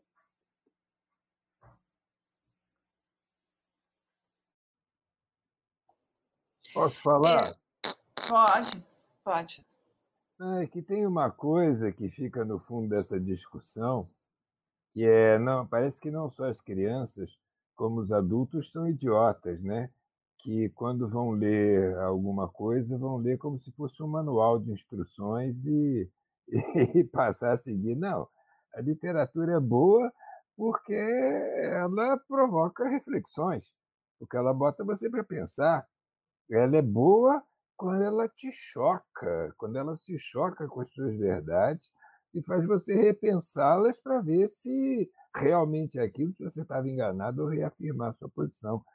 Então, é, querer cancelar alguém porque, porque é, é, é, discutível é uma estupidez. Vamos, vamos cancelar os indiscutíveis, porque esses não nos interessam, esses não trazem progresso ao leitor, não é? Mas, enfim, era, era isso aí. O, o Lobato é bom porque ele provoca esse tipo de paixão e discussão. Tem diversas questões aqui, mas todas elas falam dessa questão do cancelamento.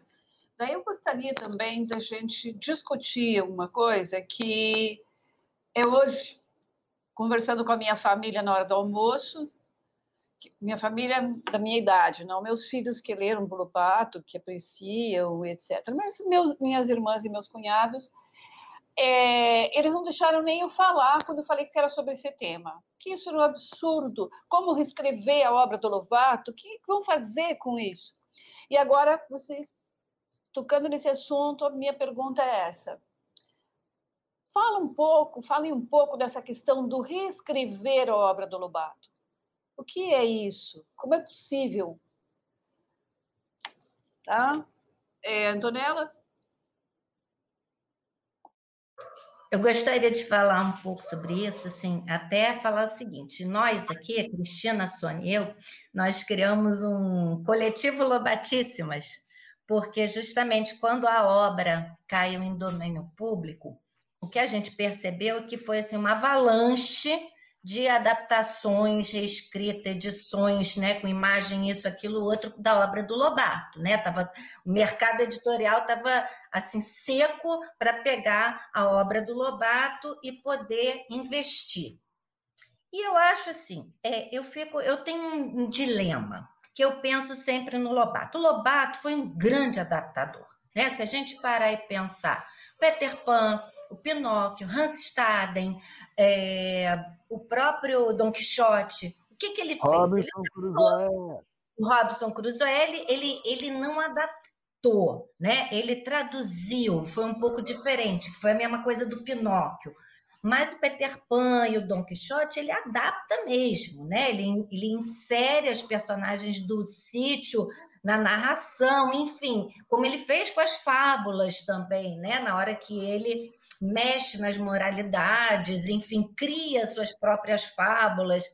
Então, assim, é, o Lobato ele era a favor da adaptação dos clássicos e ele deixa isso muito claro no Don Quixote das Crianças, quando ele diz, e a, pela voz da Dona Benta, que ela iria contar o Don Quixote daquela maneira, né, mais é, focalizada nos episódios, porque aquilo seria um caminho para as crianças mais adiante, quando fossem leitores formados, né, leitores fluentes, pudessem então ter acesso aos originais do Don Quixote. Então, o tempo todo durante a narrativa, essa fala da Dona Benta se repete, né? Ela, é, ela reconta a história com as palavras dela, como as crianças pediam, né? Que ela contasse com as palavras dela e ela, é, então, a mas a personagem, né, Lobato, via Dona Benta, vai recomendando o tempo inteiro que o clássico seja relido. E nesse ponto eu não tenho nada contra as adaptações, desde que elas, como o Lobato dizia, ele dizia o seguinte: pode mudar a forma, mas não pode mudar o fundo. E isso é muito interessante se a gente pensa em termos de adaptação. Quer dizer, o que, que é o fundo? O que, que é o fundo das histórias do Lobato? Então, se a gente for mexer nos, nas, nas histórias e recontá-las como Lobato recontou outras histórias, tem que se atentar a esse fundo. Né? E aí, por exemplo, eu tenho visto coisas, eu não vou citar os autores, mas enfim, eu tenho visto coisas que eu critico, e critico mesmo. Assim, adaptações que, por exemplo, ah, tia Anastácia não era assalariada, isso era um resquício da escravidão. Então eu vou adaptar e vou dizer que a tia Anastácia recebia assim salário. Gente, isso é uma bobagem. Isso é uma bobagem. Porque na época, lá nos anos 20, e o que mais existia era né, as, as pessoas, os escravizados que eram alforreados e que não tinham para onde ir, e muitos deles ficaram nas fazendas de agregados, trabalhando sem receber, né? Recebendo, não estou dizendo que isso seja certo, né? Vamos deixar bem claro, mas isso foi, fez parte né? Se a gente pega aquele livro que é lindíssimo da minha vida de menina, né? Daquela Marley, não sei quanto, enfim, é, que ela conta exatamente isso também, que na casa dela havia aquelas negras que tinham sido é, alforreadas, mas que continuaram trabalhando para a família dela no interior de Minas. Então, essa era uma realidade do Brasil. Então, você reescrever dizendo que não, a dona Benta pagava salário religiosamente para a tia Anastácia, Isso é o tipo de adaptação que eu acho idiota sabe? Assim, colocando muito claramente. Acho uma bobagem, acho que não acrescenta nada ao texto e acho que é exatamente torna uma coisa inverossímil. Porque naquele momento raras eram as pessoas que tinham sido escravizadas que recebiam salário, né? FGTS, carteira assinada, entendeu? Nos anos 20, pelo amor de Deus, não tinha tido nem Getúlio né, com as leis trabalhistas, então não me venham com, com certas bobagens. Agora, você quer reescrever para torná-lo, digamos assim, a linguagem, por exemplo. A linguagem de Lobato hoje é muito distante da linguagem dos nossos leitores, das nossas crianças, que foi o que ele fez. Ele abrasileirou naquele momento que vinha de Portugal. Então, por que não dar uma mexida na linguagem? Para facilitar determinados entendimentos, para facilitar uma autonomia leitora das crianças. Agora, é a história de mudar a forma, mas não mudar o fundo. Né? Enfim, queria dar esse pitaco sobre as adaptações. Mais alguém? Professor Merri? É, eu acho que essa é a discussão. Eu acho que esse é o ponto que a gente é, que quer trabalhar com Lobato, respeitando Lobato, tem que é, assim aprofundar. E eu vou pegar os próprios argumentos de vocês para problematizar um pouco. Há pouco se falava de uma forma bastante encantadora de como os alunos eh, na sala de aula, etc. Eh, será que essas reformulações não influiriam exatamente nisso?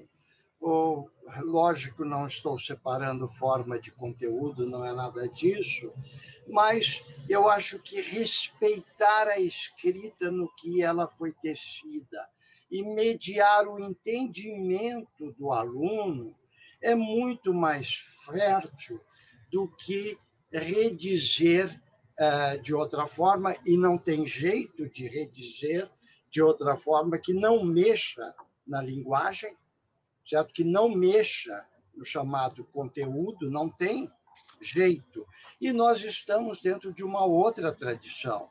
O sistema literário nosso não é igual ao sistema anglo-saxônico, onde essa tradição de rediger já está inscrita numa forma de aprendizado certo? Que vem desde a Ilíada, desde a Odisseia, etc., onde já há uma tradição de recontar.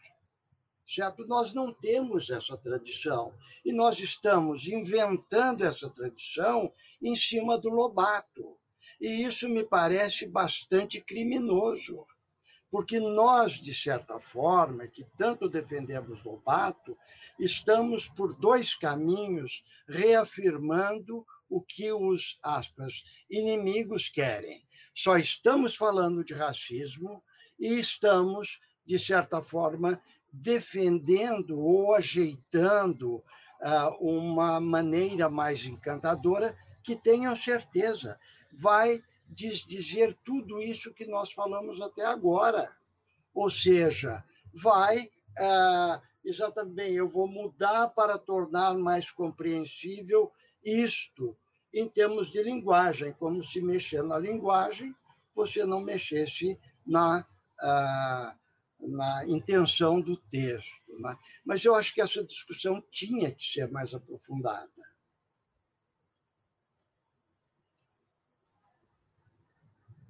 É, eu acho que essa é uma discussão muito difícil, complexa, importante. Né? Eu tenho muitas dúvidas no meu posicionamento. Né? A princípio, eu não sou a favor de mudar a linguagem também, porque eu acho que é possível mediar a linguagem. Mas, às vezes, quando eu estou lendo para as crianças oralmente, às vezes eu faço pequenas adaptações para facilitar, provavelmente, né? Para elas entenderem melhor, talvez. Às vezes eu faço isso como mediadora de leitura. Então, eu, eu me coloco num lugar de dúvidas, né? Porque eu acho que o Lobato foi adaptador dele próprio. E uma coisa é o Lobato ser adaptador dele próprio.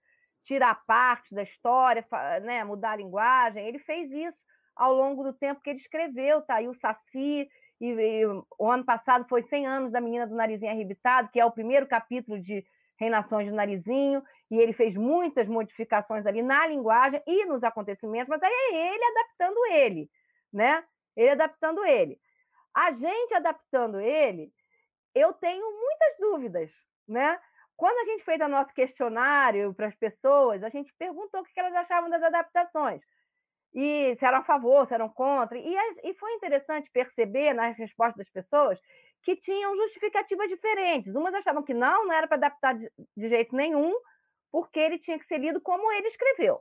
Né? Outros achavam que seria importante, é, não só as pessoas que nos responderam, as edições que estão aí é, no mercado já, que seria importante tirar os termos racistas. Outro que seria importante é, tra tra trazer a, a linguagem mais palatável.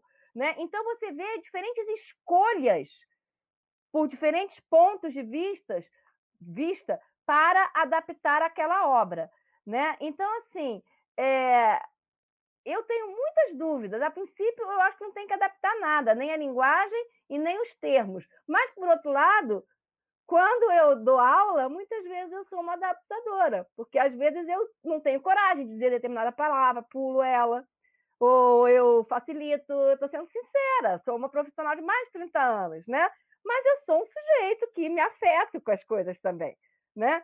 Então, assim, acho que essa discussão é muito importante, né, da adaptação, é... e acho que a gente deve continuar debatendo ela, olhando esses diferentes pontos de vista que foram colocados aqui, três pontos de vista diferentes a Antonella colocou um ponto de vista, o JC outro e eu outro, né? E eu acho que é isso que fomenta né, a reflexão e a crítica da gente a respeito desse ponto. Mas era isso. O professor Henrico complementa só, a oralidade é uma coisa diferente da leitura direta. Realmente, quando a gente está contando histórias, a coisa flui, né? Porque a gente já está incorporada com aquela história, se a gente preparou isso, certo? O professor Adair, que pediu a palavra aqui. Foi importante aí a observação é, de não ficar no debate só em cima do racismo e tal, mas aí me parece que ficou bastante claro né, a importância literária do, do Lobato, né, e a importância, inclusive, na diversidade da discussão que está sendo é, aqui. No entanto, que essas questões, seja a partir do Lobato, mas a partir das mais diferentes expressões que podem estar no cinema, que podem estar em diferentes outras expressões é, literárias e, e culturais, que venha à tona o racismo é também uma coisa muito importante.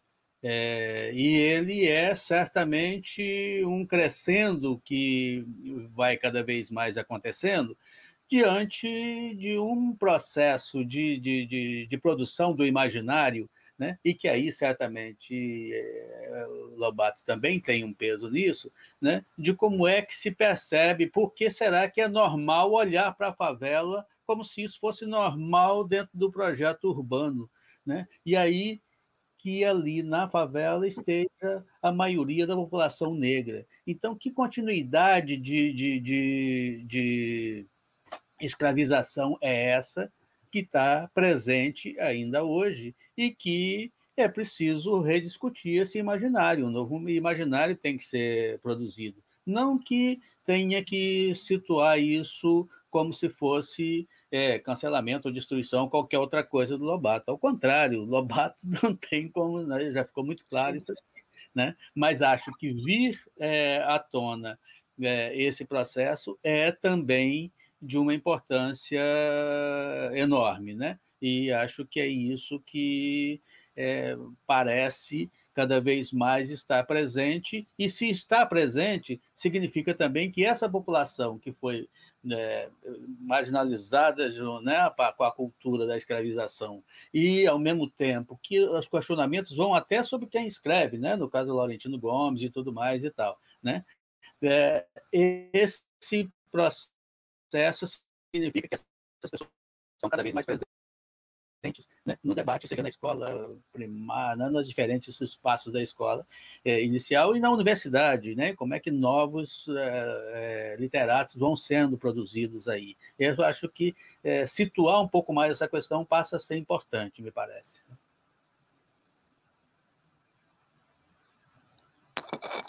É, eu vou passar depois a palavra para a Sônia para falar sobre a questão da oralidade, mas eu gostaria de fazer, na sequência do professor Adair, eu ler um comentário que o Miguel escreveu. Cultura do cancelamento rima com aligeiramento, compatível com a visão rasteira das coisas no Brasil de hoje, em que sociologia, filosofia e arte, por exemplo, deixam de ser disciplinas obrigatórias.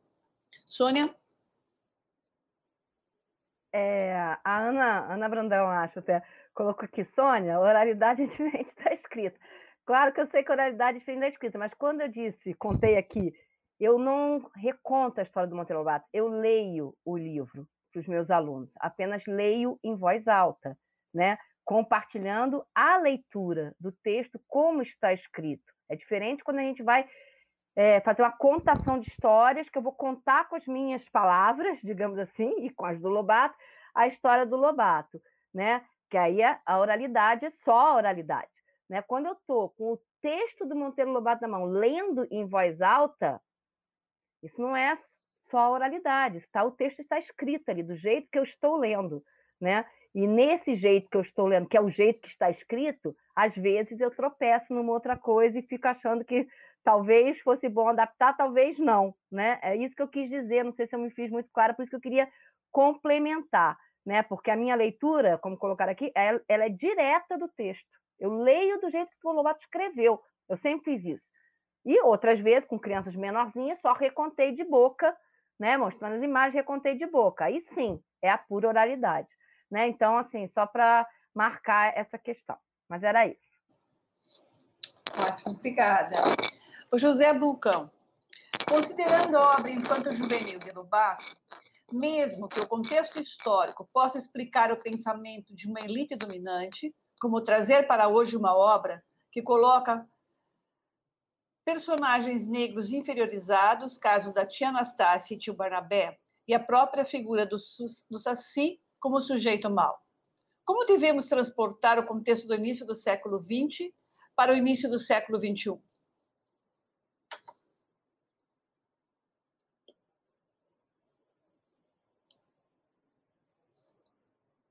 Quem pode responder? Antonella? Vai, Antonella. Responde você. Ah, não, é que eu vi a tá. mão, eu fiquei na dúvida. Não, não, foi a Cristina acho que levantou. Cristina, responde você. Um então fala, Cristina. Pode. Então, deixa eu responder um pedacinho aqui. É, o Fala, Saci, então. Para entender o Saci, cara, que é um serviço que eu agradeço ao Monteiro Lobato, porque eu fiquei muito dividido quando eu li o Saci. Ele era um menino travesso que eu queria ser, mas ele também é, era mau, era um Exu, mas ele me ajudou a quebrar na minha cabeça essa dicotomia entre bem e mal, que é um traço da cultura católica, não é? Mas a cultura brasileira não é só a católica, também são as culturas telúricas negras e indígenas que a gente herdou e que nos salvam desse pensamento limitado que é separar os opostos, como se eles não fossem complementares, como se você pudesse eliminar um, não é? ou ver alguma coisa só como bom ou só como mal.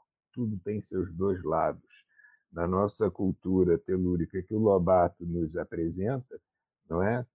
é essa verdade da natureza está reconhecida e na cultura judaico-cristã que predomina não é na nossa na nossa formação, na nossa estrutura, é, isso não, não é aceitável. É uma cultura que tenta forçar a barra para dizer que você pode optar por um lado. não pode, não pode. A gente só pode optar por um lado nas nossas atitudes cotidianas. Trata-se do livre-arbítrio. Mas querer que um deixe de existir ou seja cancelado, aí, meu amigo, você vai se frustrar muito. O professor Cristina... o professor é um apaixonado pelo Saci. Ele não consegue em lugar nenhum que tem o Saci não fotográfico. Então, Merri fala dessa paixão. E se o russo quiser falar dessa paixão também. Eu acho que você tinha que falar que o nosso símbolo é um saci. É, eu tenho, eu tenho dois artigos já publicados, facilmente é, localizáveis em, na internet, sobre a adocicação do saci, ou seja, como o saci, é, que por várias raízes, mas também por ser é, paraguaio, tupi-guarani, etc., acaba passando de um ente mau, de um ente é, mal cheiroso, muito próximo ah, do demônio, do diabinho na sua origem, que passa pela cultura portuguesa, inclusive com Antônio José, com o diabinho da mão furada, etc. Tem toda uma trajetória até se tornar esse ser bonzinho, educado, não mais negro, mas mulato, uh, um ser assim pedagogicamente assumido, uh, e muitas vezes nós deixamos de ver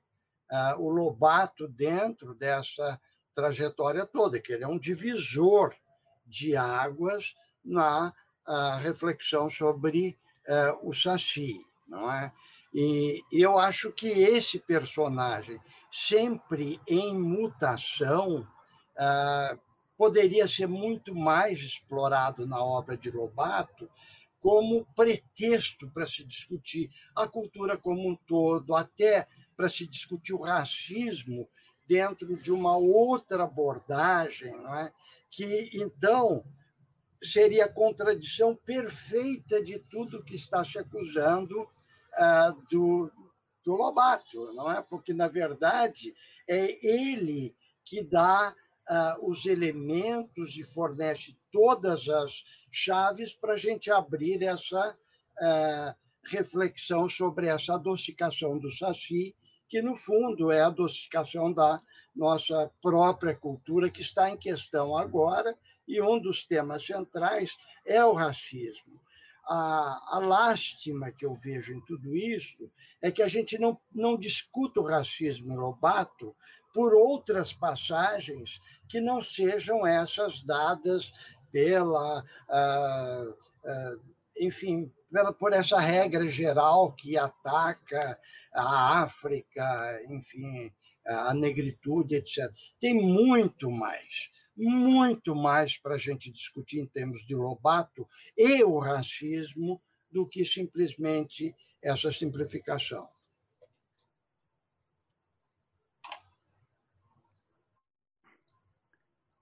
É, eu gostaria de complementar tudo que foi dito com relação ao Saci. O Saci, para mim, ele é um pouco cada um de nós. Ele é um pouco também cada um, cada moleque levado.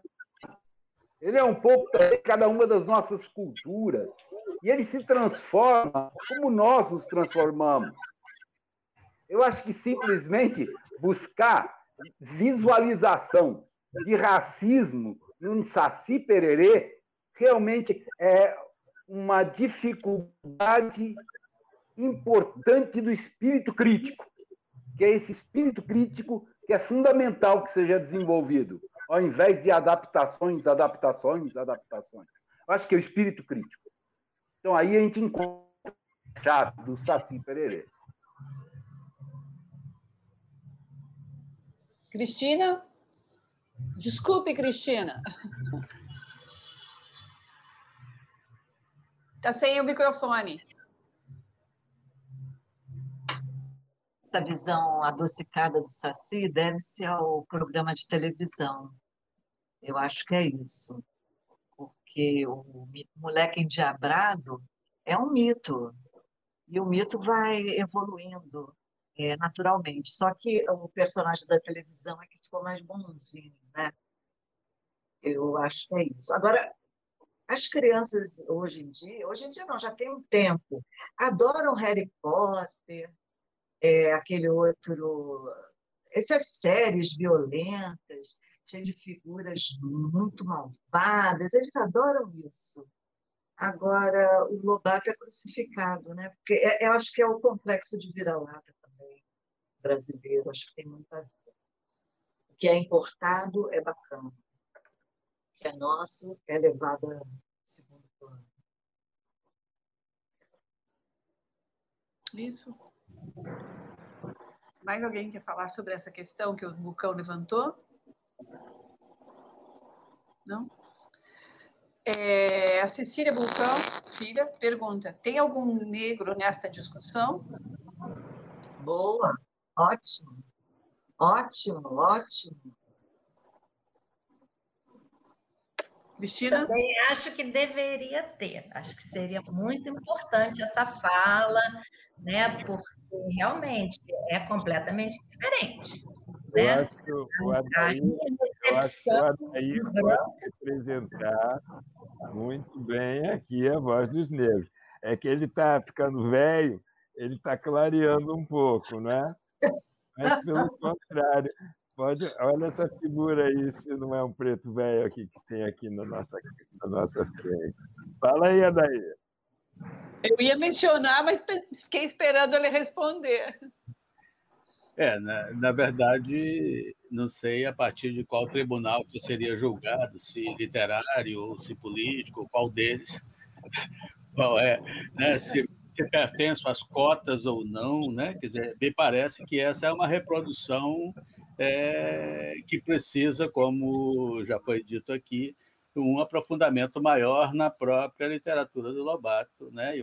onde a discussão do racismo certamente mais Me parece que eu trouxe essas questões aqui o tempo, o tempo todo, mas possivelmente é, há um, um imaginário produzido né, que certamente também a ideologia do é, esbranquiçamento, né, ou do branqueamento, ou é, daí por diante, que é parte fundamental dessa é, da própria produção do racismo. Né? Sem dúvida nenhuma que essa discussão que está colocada agora, se tem preto ou não, e, é, é, ela é, precisa é, ser aprofundada. Né? Ela é uma das questões que certamente leva a esse debate muito mais amplo hoje do, do racismo, e como eu estava colocando antes, quer dizer, tem é, um, um processo muito, muito enraizado é, de colocar é, moradores das periferias das favelas, onde a maioria da população negra está, ou às prisões, ou daí por diante, com, né, como se fosse é, pessoas de segunda categoria, né? ou como se pudesse, inclusive, é, se adaptar a essas próprias concepções, seja do salário mínimo, seja né, das diferentes expressões do que justificou, inclusive, o que se chamou de libertação da escravidão, o trabalho livre. Né? É, esse processo que nós estamos é, vivendo hoje, ele certamente rediscute é, de uma maneira, né, num processo político muito mais amplo, num processo cultural muito mais amplo e num processo humano muito mais amplo da relação de acesso e de direitos. Agora, sem dúvida nenhuma que cada vez mais isso vem à tona, cada vez mais. É, é, o que certamente nós podemos chamar dos novos intelectuais orgânicos que vão sendo formados, né? E que seja o pé na porta, né, através dos vestibulares comunitários ou através das diferentes é, políticas públicas que foram é, criadas, né, que se fale cada vez mais a partir de, e o a partir de certamente vai rediscutir é, a maneira como a população negra historicamente é tratada nesse país e como é que existe uma certa normalização no imaginário de, desse processo, que vem sendo, então, agora cada vez mais é, rediscutido. E aí, claro que, nesse sentido, a discussão é com Lobato também, mas ela é muito mais ampla né, no, no, no, processo em que, em que nós estamos. E acho que ah, nessa discussão nossa hoje, as várias questões já, já vieram à tona, pouco isso eu diria. Ótimo, professora Daíra. Bem, pessoal, são sete horas da noite. Eu vou ler os dois, dois comentários, não são questões. Daí eu passo a palavra para cada um de vocês para sua fala final. Porque normalmente nós, a gente dura duas horas e hoje está tão quente a coisa e tão gostosa a conversa que a gente já chegou às sete horas. É, os dois comentários aqui. Um é do Eridan Leão. Sinto falta de pessoas negras nesse debate. A opinião delas tem outros fundamentos, em vários aspectos, inclusive em relação ao cancelamento e troca de termos racistas. Já a Cássia Macieira as pessoas que estão no diálogo não estão tomando o lugar de fala dos negros, elas estão com e não tomando a voz. Eu acho que tem aqui, Daí, você é um preto velho que nos representa? Bem, eu passo a palavra então para vocês, para as nossas considerações finais, né?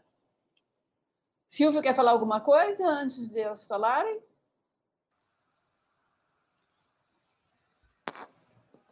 Professora Daí?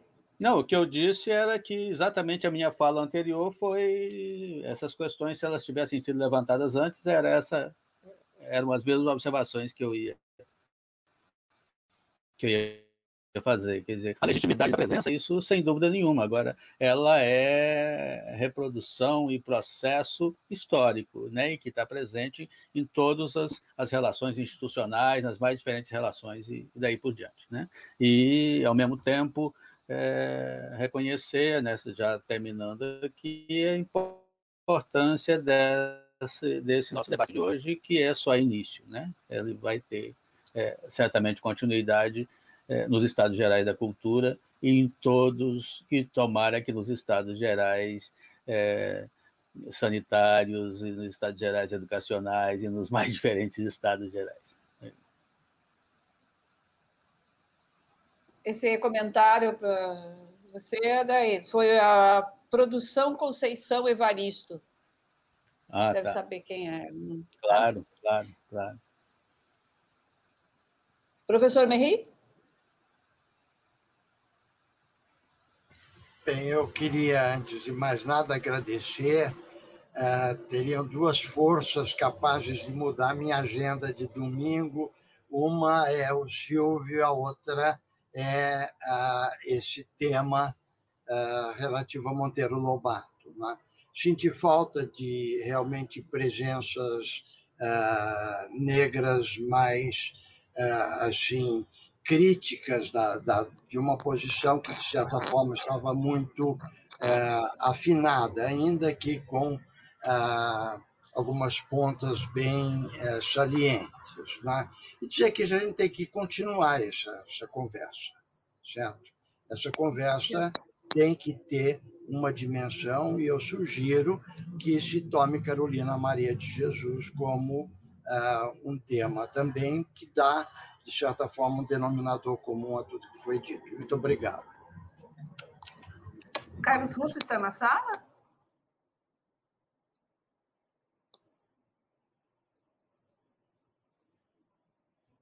Russo, suas considerações finais? Janine? Oi. É, só, o, o, Carlos, o, Carlos Russo vai entrar, mas apenas. Não, estou na sala. Tá, não, é, só dizer uma frase que é importantíssimo, então, já que você colocou aí quem é que estava né, trazendo, que nossa Conceição Evaristo possa estar presente é, com a gente, porque aí nós temos uma continuidade do processo literário é, fundamental, né? que os Estados Gerais possam também debater com, com Conceição e com outros né, autores. Foi um prazer enorme Carlos, termos estado todos juntos aqui. Foi um prazer enorme termos estado todos juntos. Realmente, é, somente Silvio e esse tema poderiam ter retirado do jogo do Palmeiras. E eu não assisti o jogo do Palmeiras. É... o Silvio falou para mim: se você vai ver o jogo. Eu falei, bom, participe participe. E eu gostaria também de sugerir uma revisita ao nosso grande Machado de Assis. Principalmente porque a juventude necessita saber interpretar. E Machado de Assis eu considero um dos dez mais importantes romancistas de toda a história mundial. Essa é a minha opinião. Ok, gente, muito obrigado por tudo, foi ótimo, foi um prazer estarmos juntos. Obrigada, a gente que agradece. É... Das três meninas, quem quer falar primeiro? Antonella? Antonella, Cristina e. Vamos por ordem alfabética. Vamos de ordem alfabética, já que a gente está na escola. Tá. é... É, então, assim, eu acho, eu queria agradecer, primeiro de tudo, mais uma vez o convite, debate maravilhoso e importantíssimo, fundamental. É, eu queria só deixar assim, é, eu, essa história é muito polêmica, né? Essa questão do Lobato, e ela não se encerra em uma conversa, em um debate. É claro que há posições do Lobato que são indefensáveis, né? É quando o Lobato sugere uma que o Brasil precisaria de uma Klux Klux Klan, é, mesmo sabendo que naquele momento era diferente, é pesado, dói você ler isso. Mas eu acho que a obra do Lobato, para crianças especificamente, ela ultrapassa essa discussão, né? É, e aí eu, eu, por isso, sim, acho que a importância da gente continuar a falar de Lobato, acho que isso é muito importante, e, e não cancelar, né? Eu acho que cancelar nunca. E, enfim, então eu gostaria só de deixar isso, assim, o convite para que quem não leu, leia Lobato, para quem leu, releia, né? E, e, vá até em busca, assim, é, exatamente como o JC falou aqui, há coisas maiores, né? A gente se ater aquelas passagens que estão é, ultra discutidas, eu acho que a gente se prende a, uma coisa que é pequena, há algo maior na obra dele, algo que ultrapassa né, essa, essa discussão.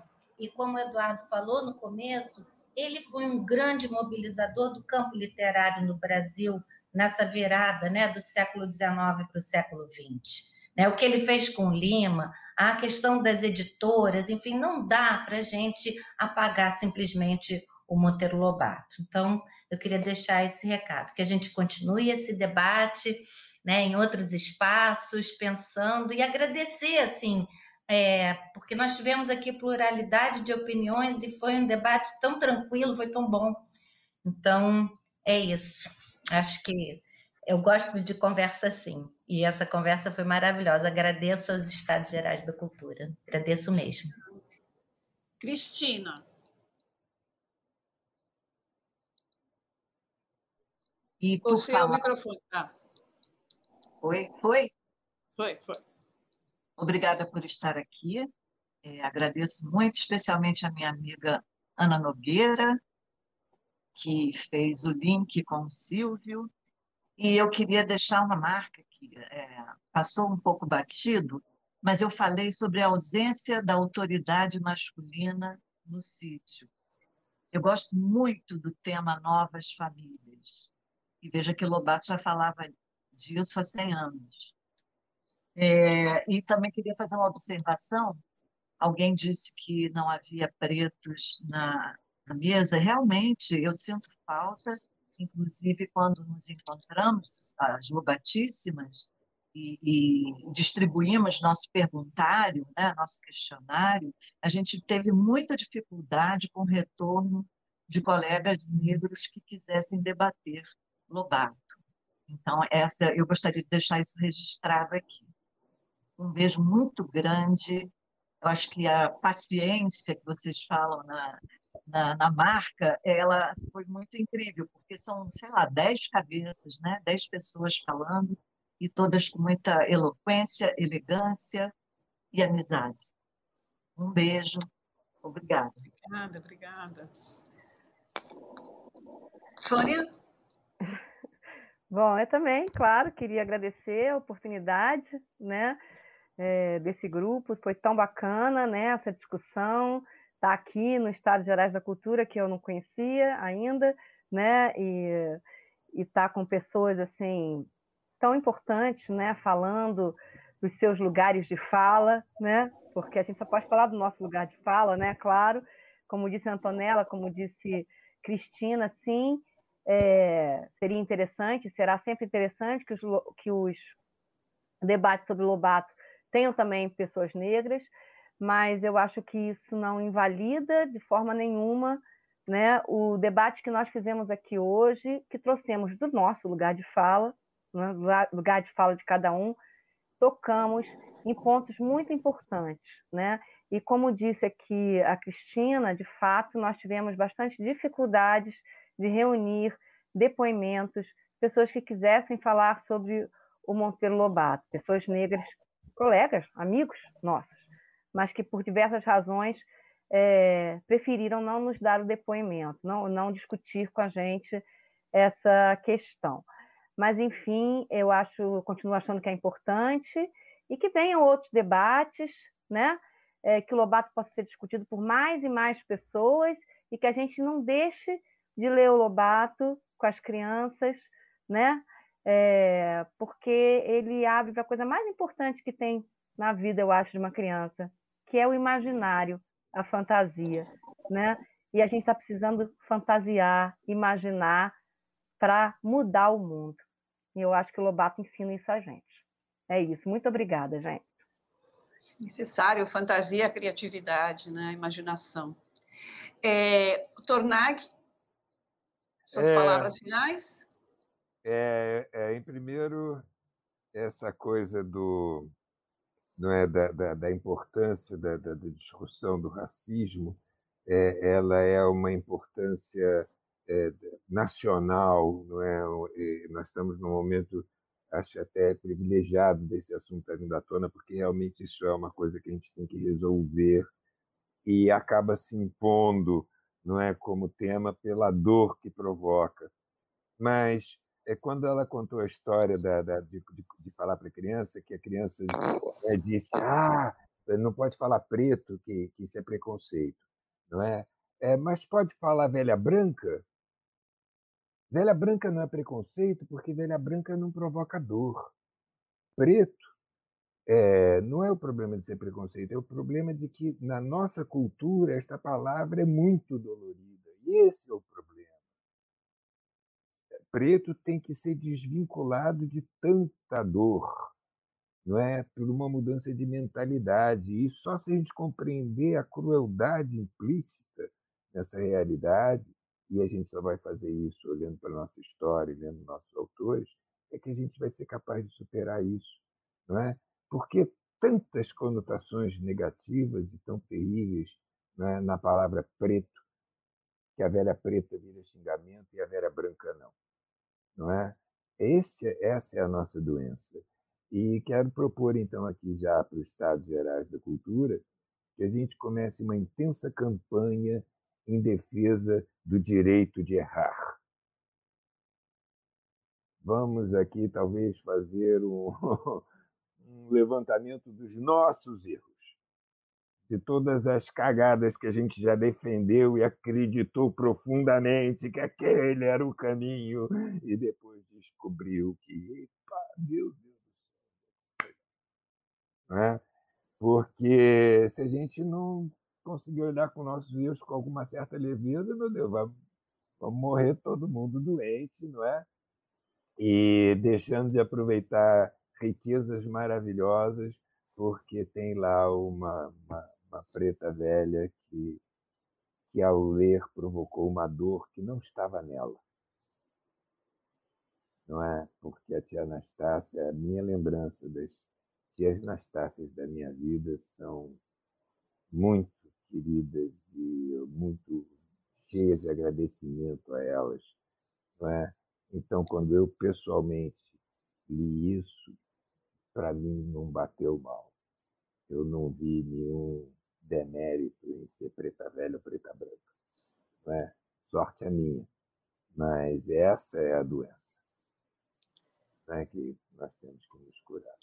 Só um Enfim, comentário. Foi lindo, meninas, foi lindo, foi lindo. Só um comentário da Cléo Monteiro Lobato, a bisneta do Monteiro Lobato, que estava assistindo e gostou muito do debate. Então, alguém da família do Monteiro Lobato estava presente aqui. A gente agradece também. E surgiu uma pergunta, depois que encerrou, mas eu só vou deixar ela no ar, e daí, se o Silvio quiser responder, que é o cineasta, o Adri Feitas pergunta: Gostaria de saber se algum dos convidados pode fazer um comentário sobre o filme infantil juvenil brasileiro O Saci, de 1963. Fica a pergunta no ar, se alguém quiser comentar, e passo a palavra daí para o Silvio Tender, para os encerramentos. Muito obrigada a todos vocês, foi maravilhoso. Bom, é, eu queria agradecer a Antonella, a Sônia, a Cristina, ao Tornag, ao Russo, ao professor Meir. É, queria agradecer ao Adair, que está aí dentro como, como membro dos Estados Gerais, mas também como debatedor, a Janine, que, que é mediadora, Vladimir, Bulcão, Vários membros dos Estados Gerais da, da Cultura fizeram perguntas. Hoje veio uma professora de História de Niterói, a Tatiana Camacho. Ela tem um, uma irmã gêmea que é poeta, que é Toanda. Hoje não veio a Toanda, mas veio a Tatiana, ela vem sempre. É, eu queria dizer a vocês também que a Anitta Leocádia, filha do Prestes e da Olga, nos acompanhou e assistiu. E quando, como ela sabia os Estados Gerais, hoje, antes de eu vir, de vir para cá, ela me mandou a, a, carta que o russo leu e ela acompanhou com muito interesse, disse que estava gostando muito do debate. Então, hoje foi um debate muito interessante, muito importante. É, eu queria agradecer a todos que participaram. É, houve uma, uma participação ativa é, das pessoas que estavam assistindo o debate. A nossa querida Dulce, lá da Bahia, estava tá, aqui no debate. Então, hoje foi uma, uma tarde muito especial, muito rica, muito controvertida. Nós aqui provamos que nosso lugar de fala é o mundo, todo mundo fala o que quiser, a hora que quiser, que não existe lugar de fala, não existe cancelamento, a liberdade é a nossa meta e assim funcionam os Estados Gerais da Cultura. Eles são plurais, horizontais, abarcativo, e essa, essa diversidade dessa foto que está agora na imagem, que alguém devia fotografar esse quadro, porque ele é histórico, ele é histórico, tem uma, uma, uma diversidade imensa nessa tela.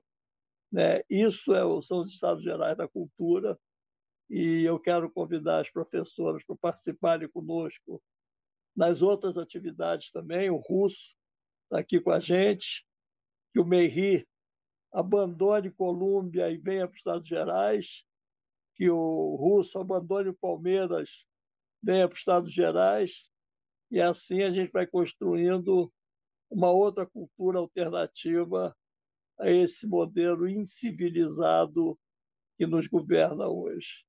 Queria agradecer a vocês todos e todas e dar por encerrada essa reunião. Domingo que vem nós temos o professor é, que vai discutir, César, que vai João César, que vai discutir a questão do bolsonarismo.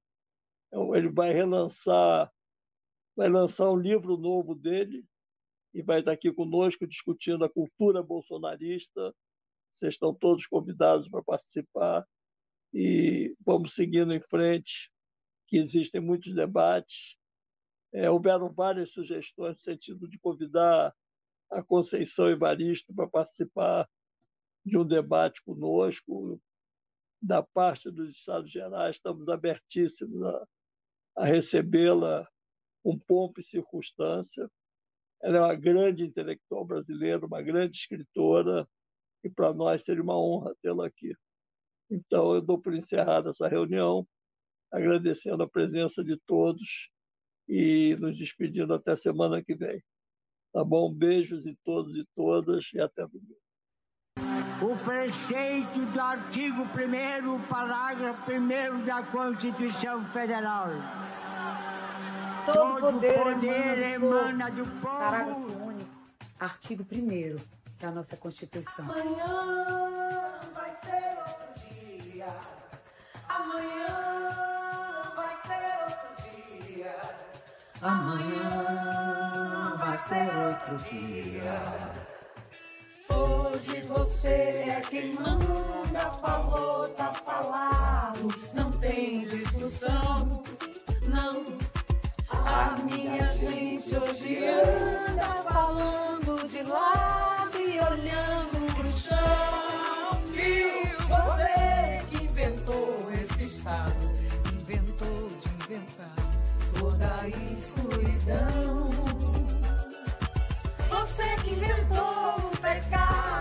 Esqueceu-se de inventar o perdão. Apesar de você, amanhã há de ser outro dia. Eu pergunto a você, onde vai se esconder da enorme euforia? Como vai proibir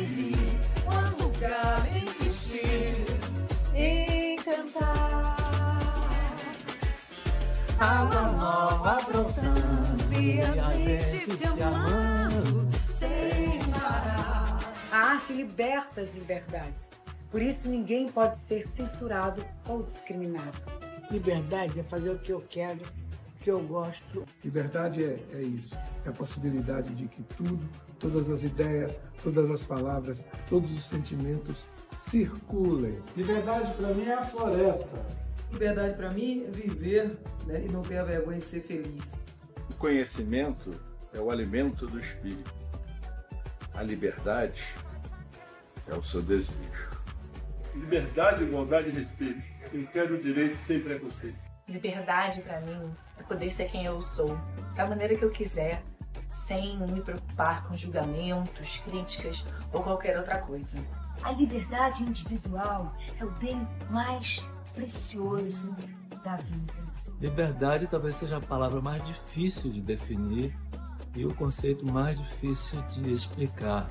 Liberdade para mim é poder sentir todas as emoções, todos os sentimentos sem temer, apenas sentir e viver com as emoções. Não existe liberdade sem igualdade. Para voar é preciso amar o vazio, porque o voo só acontece se houver o vazio.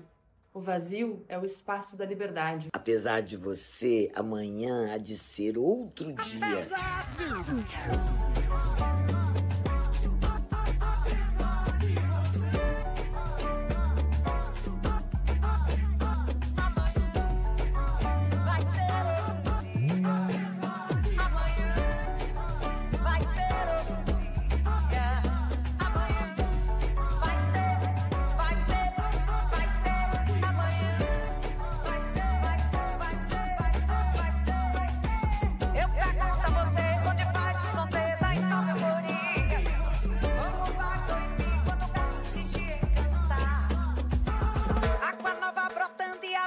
amando sem parar.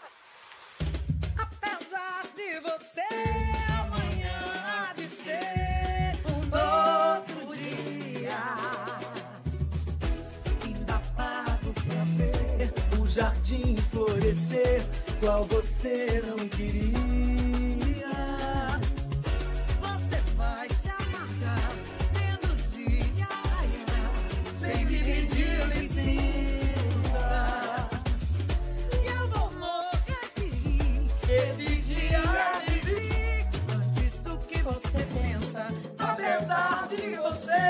Apesar de você amanhã te